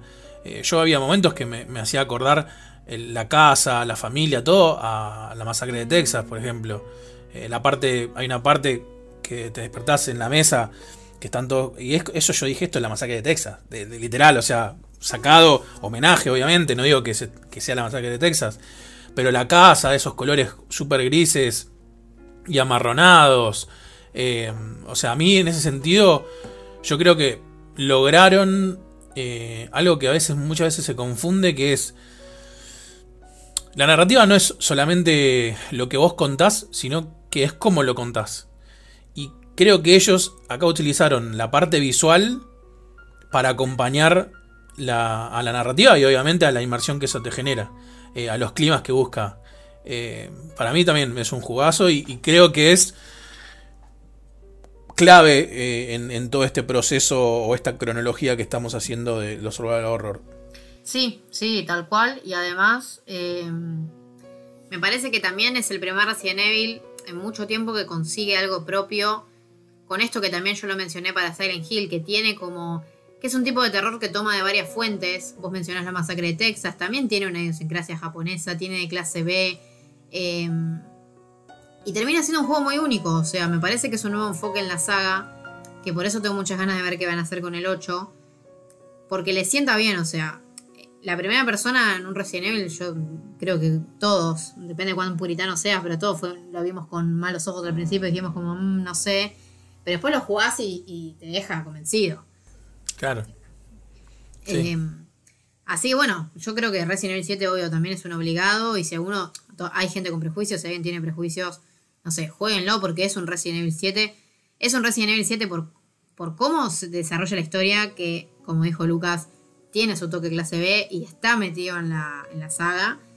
Y después también por el tema del gameplay, o sea, es un survival horror. Tenés las armas clásicas, eh, la casa de los Baker tiene el mismo diseño que la mansión hay mucho del 1, o sea, hay muchas cosas, muchos guiños para los fans que están buenísimos. Eh, y bueno, para cerrar el capítulo, eh, yo queríamos recomendar dos, dos survival horror indies de, de los últimos años que están buenos, que están muy buenos. Uno es Daymar 1998 y el otro es Remother Tormented Fathers. Eh, que bueno, arrancando con el primero, Daymar 1998 es un juego que llegó el año pasado, 2019 a PC y este año a PlayStation 4 y Xbox One, que está desarrollado por los italianos de Invader Studios. Que, que nada, hay una historia medio bizarra detrás del desarrollo de este juego. Que si vos la querés contar. Sí, básicamente una, una de las quejas que, bueno, antes hablamos de las quejas, de que todo el mundo se queja de todo. Una de las quejas o de las, de las bardeadas que le hacían a este juego era que era una, era una copia de Resident Evil. Eh, y obviamente, por no, por no leer un poco, por tampoco querer vivir la experiencia, eh, era como, no, no lo quiero jugar o es una mierda porque es una copia de Resident Evil. Lo que pasó básicamente fue que esta empresa italiana lo que estaba haciendo era una remake del Resident Evil 2. Ellos querían hacerlo por, por fanáticos de la saga, estaban haciendo su propia remake y estaban haciendo un trabajo muy bueno, muy muy bueno. La verdad, muy, muy- Sí, de hecho, paréntesis, en la web, si buscan en shdownload.com.ar, hay una entrevista de cuando estaban haciendo Ah. la remake esa, o sea, que es re vieja, no sé cuánto tiempo tiene ya. Claro, aparte, un desarrollo independiente de un juego de, de la magnitud de, de Resident Evil 2 y, y a- o- obviamente con la tecnología de hoy en día, era algo que iba a llevar años. Pero bueno, la cosa es que Capcom se entera, básicamente, de que había unos muchachos haciendo algo y que les estaba quedando muy bien. Les golpea la puerta y les dice, chicos, miren, nosotros estamos haciendo la remake de nuestro propio Resident Evil. eh, es el negocio que encontramos en este momento. Así que no sigan haciendo la remake, nosotros los vamos a poner en, en los créditos. De hecho, el, creo que en los créditos de Resident Evil 2 Sí, están, hecho, aparecen. ellos trabajaron como, digamos, o sea, ayudaron en el desarrollo. No sé bien qué rol tuvieron, pero salen ahí como, como gente que, que inspiró y que dio como sus Sí, consejos, por sí. Y, y bueno, entonces ellos al no querer, porque no querían tirar todo el trabajo que tenían, porque la verdad que era, era- ya era mucho, estaban bastante avanzados en el proyecto, decidieron hacer su propio eh, survival horror, obviamente manteniendo un montón de cosas, de assets, de niveles, de todo lo que habían hecho. Por eso es que el juego es tan parecido desde el menú, desde el uso del menú, desde la combinación de, elementos dentro del menú, desde esto de que para disparar tenés que entrar al menú, cargar el arma y bueno, un montón de cosas que tiene. De hecho hay niveles que quizás los más fanáticos, si lo jugaron, se, se dieron cuenta o, o si lo van a jugar se van a dar cuenta, de que son niveles eh, que están calcados del Resident Evil. eh, pero bueno, trataron de modificar assets y, digamos la parte de revestimiento eh, visual de los niveles para que no quede igual que Raccoon City. Pero se van a dar cuenta. Hay lugares que son. es Raccoon City, pero como disfrazado de otra cosa. Y el juego es bueno. La verdad que el juego es, es bueno. A mí me gustó bastante. Tiene sus cosas. Tiene. Tiene cosas irreverentes. eh, que quedan como muy raras. Eh, tiene cuestiones por ahí de. de, mecánicas eh, a la hora, sobre todo a la hora de disparar y, y todo eso que se nota un poco viejo, porque una cosa es, digamos, le falta esa cosa de ayornarlo hoy en día. Tiene sus detalles, no es un juego perfecto ni nada, pero creo que es una muy buena experiencia si estamos buscando jugar a un survival horror. Para mí, eh, Damer 1928 es un juego que te ofrece eso que, que te ofrecían los, los, los horror de la época dorada. Sí, es que sí, yo coincido. A mí la verdad me había gustado eh, mucho el juego, sobre todo los puzzles. O sea, algunos son re jodidos, pero hace me di cuenta que hace rato no, no juego un juego así de survival horror que tenga puzzles jodidos. Em, como que te dejen un rato pensando, ¿no? Que no sea, no sé, los últimos Resident Evil que están re buenos del lado del combate, de la exploración. En puzzles todos dejan un toquecito que desear porque a veces son hasta un minijuego medio raro. O sea, en Resident Evil 7 que acomodabas las sombras, eso es como muy... sí, es verdad. Es como darte algo para hacer, pero no son puzzles en sí. Sí, sí. Em, bueno, yo el, que quería recomendar como para cerrar es este Remaster Tormented Fathers. Que el juego... Eh, Remaster, si los que les gusta Clock Tower sobre todo, que es una saga que tiene muchos fans, obviamente que lo conocen hace años porque el primer Remaster se mostró en 2010, 2009. Y era un juego 2D, tipo como una remake de Clock Tower, hecha por fans. Que era remake, pero a la vez no. Eh, y el juego, bueno, tuvo como años de silencio, que no se supo nada que había pasado. Y de la nada, eh, más o menos por 2016, por ahí, se presentó este, eh, Tormented Fathers, como un juego ya totalmente distinto, o sea, un survival horror tipo moderno, primera persona, eh, perdón, tercera persona, pero con gráficas copadas, o sea, es un desarrollo indie, pero que, como Daymar, o sea, por ser indie, cierra por todos lados. se anunció en 2016 y terminó llegando en 2018. Y es básicamente esto, es un juego que se lo nota re inspirado en Clock Tower, pero que encuentra lo suyo. O sea, las inspiraciones más claras del juego son Clock Tower, Rule of Road, Hunting Ground, o sea, son toda esa oleada de survival horrors que a la gente le encantan y que capaz tienen protagonistas que en parte son indefensas o, como, bueno, como hablábamos hoy, pero que también tienen un pasado oscuro y que se meten con gente Remader lo que tiene también es que te muestra antagonistas que son, o sea, gente perversa, pero que también les pasó algo y que tienen un pasado que te hace un poco empatizar. Es como esta dualidad entre la melancolía y lo emocional y el terror, que está como va y viene el juego, o sea, la historia hasta te puede llegar a llorar, depende de qué tan sensible seas. Em, como también, bueno, pasaba en Rule of Rose, en Clock Tower, en Fatal Frame, o sea, siempre que tocan estos temas así no sé, melancólicos o, del pasado de algún personaje, los juegos y que suelen tener una protagonista femenina como que tienen un, foco muy marcado. Eh, Remadre entonces va por ese lado y tiene el gameplay de Clock Tower, o sea, controlamos a una, chica que se llama Rosemary Reed, que llega a una mansión, que es de una familia que se, llama, se apellida Felton, siguiendo la pista de una chica desaparecida, nada que ver. Eh, y en esta mansión Felton, bueno, básicamente le dicen que el señor Felton está indispuesto, que no puede atender, no sé qué. Vos te metés igual a la mansión y descubrís que el tipo es medio un loco asesino, que mató a la mujer y que te va a matar a vos por descubrir eso. Y entonces todo el juego tiene lugar en la mansión esta, que vos tenés que escapar. Y que nada, terminan pasando un montón de cosas, o sea, cosas realmente impensadas. Y el gameplay siempre es a lo Clock Tower, o sea, es. Vos te puedes, puedes correr, puedes esquivar, puedes esconderte. Eh, y tenés ítems como para defenderte, tipo tenés ítems que son de distracción, por ejemplo, no sé, si yo me escondo atrás de un mueble y viene uno de, estos enemigos que están presentados como perseguidores, como si fuesen los de Hunting Ground o Clock Tower justamente, que son enemigos que no puedes matar, que te la tenés que rebuscar para esquivarlos, esconderte o perderlos de alguna manera.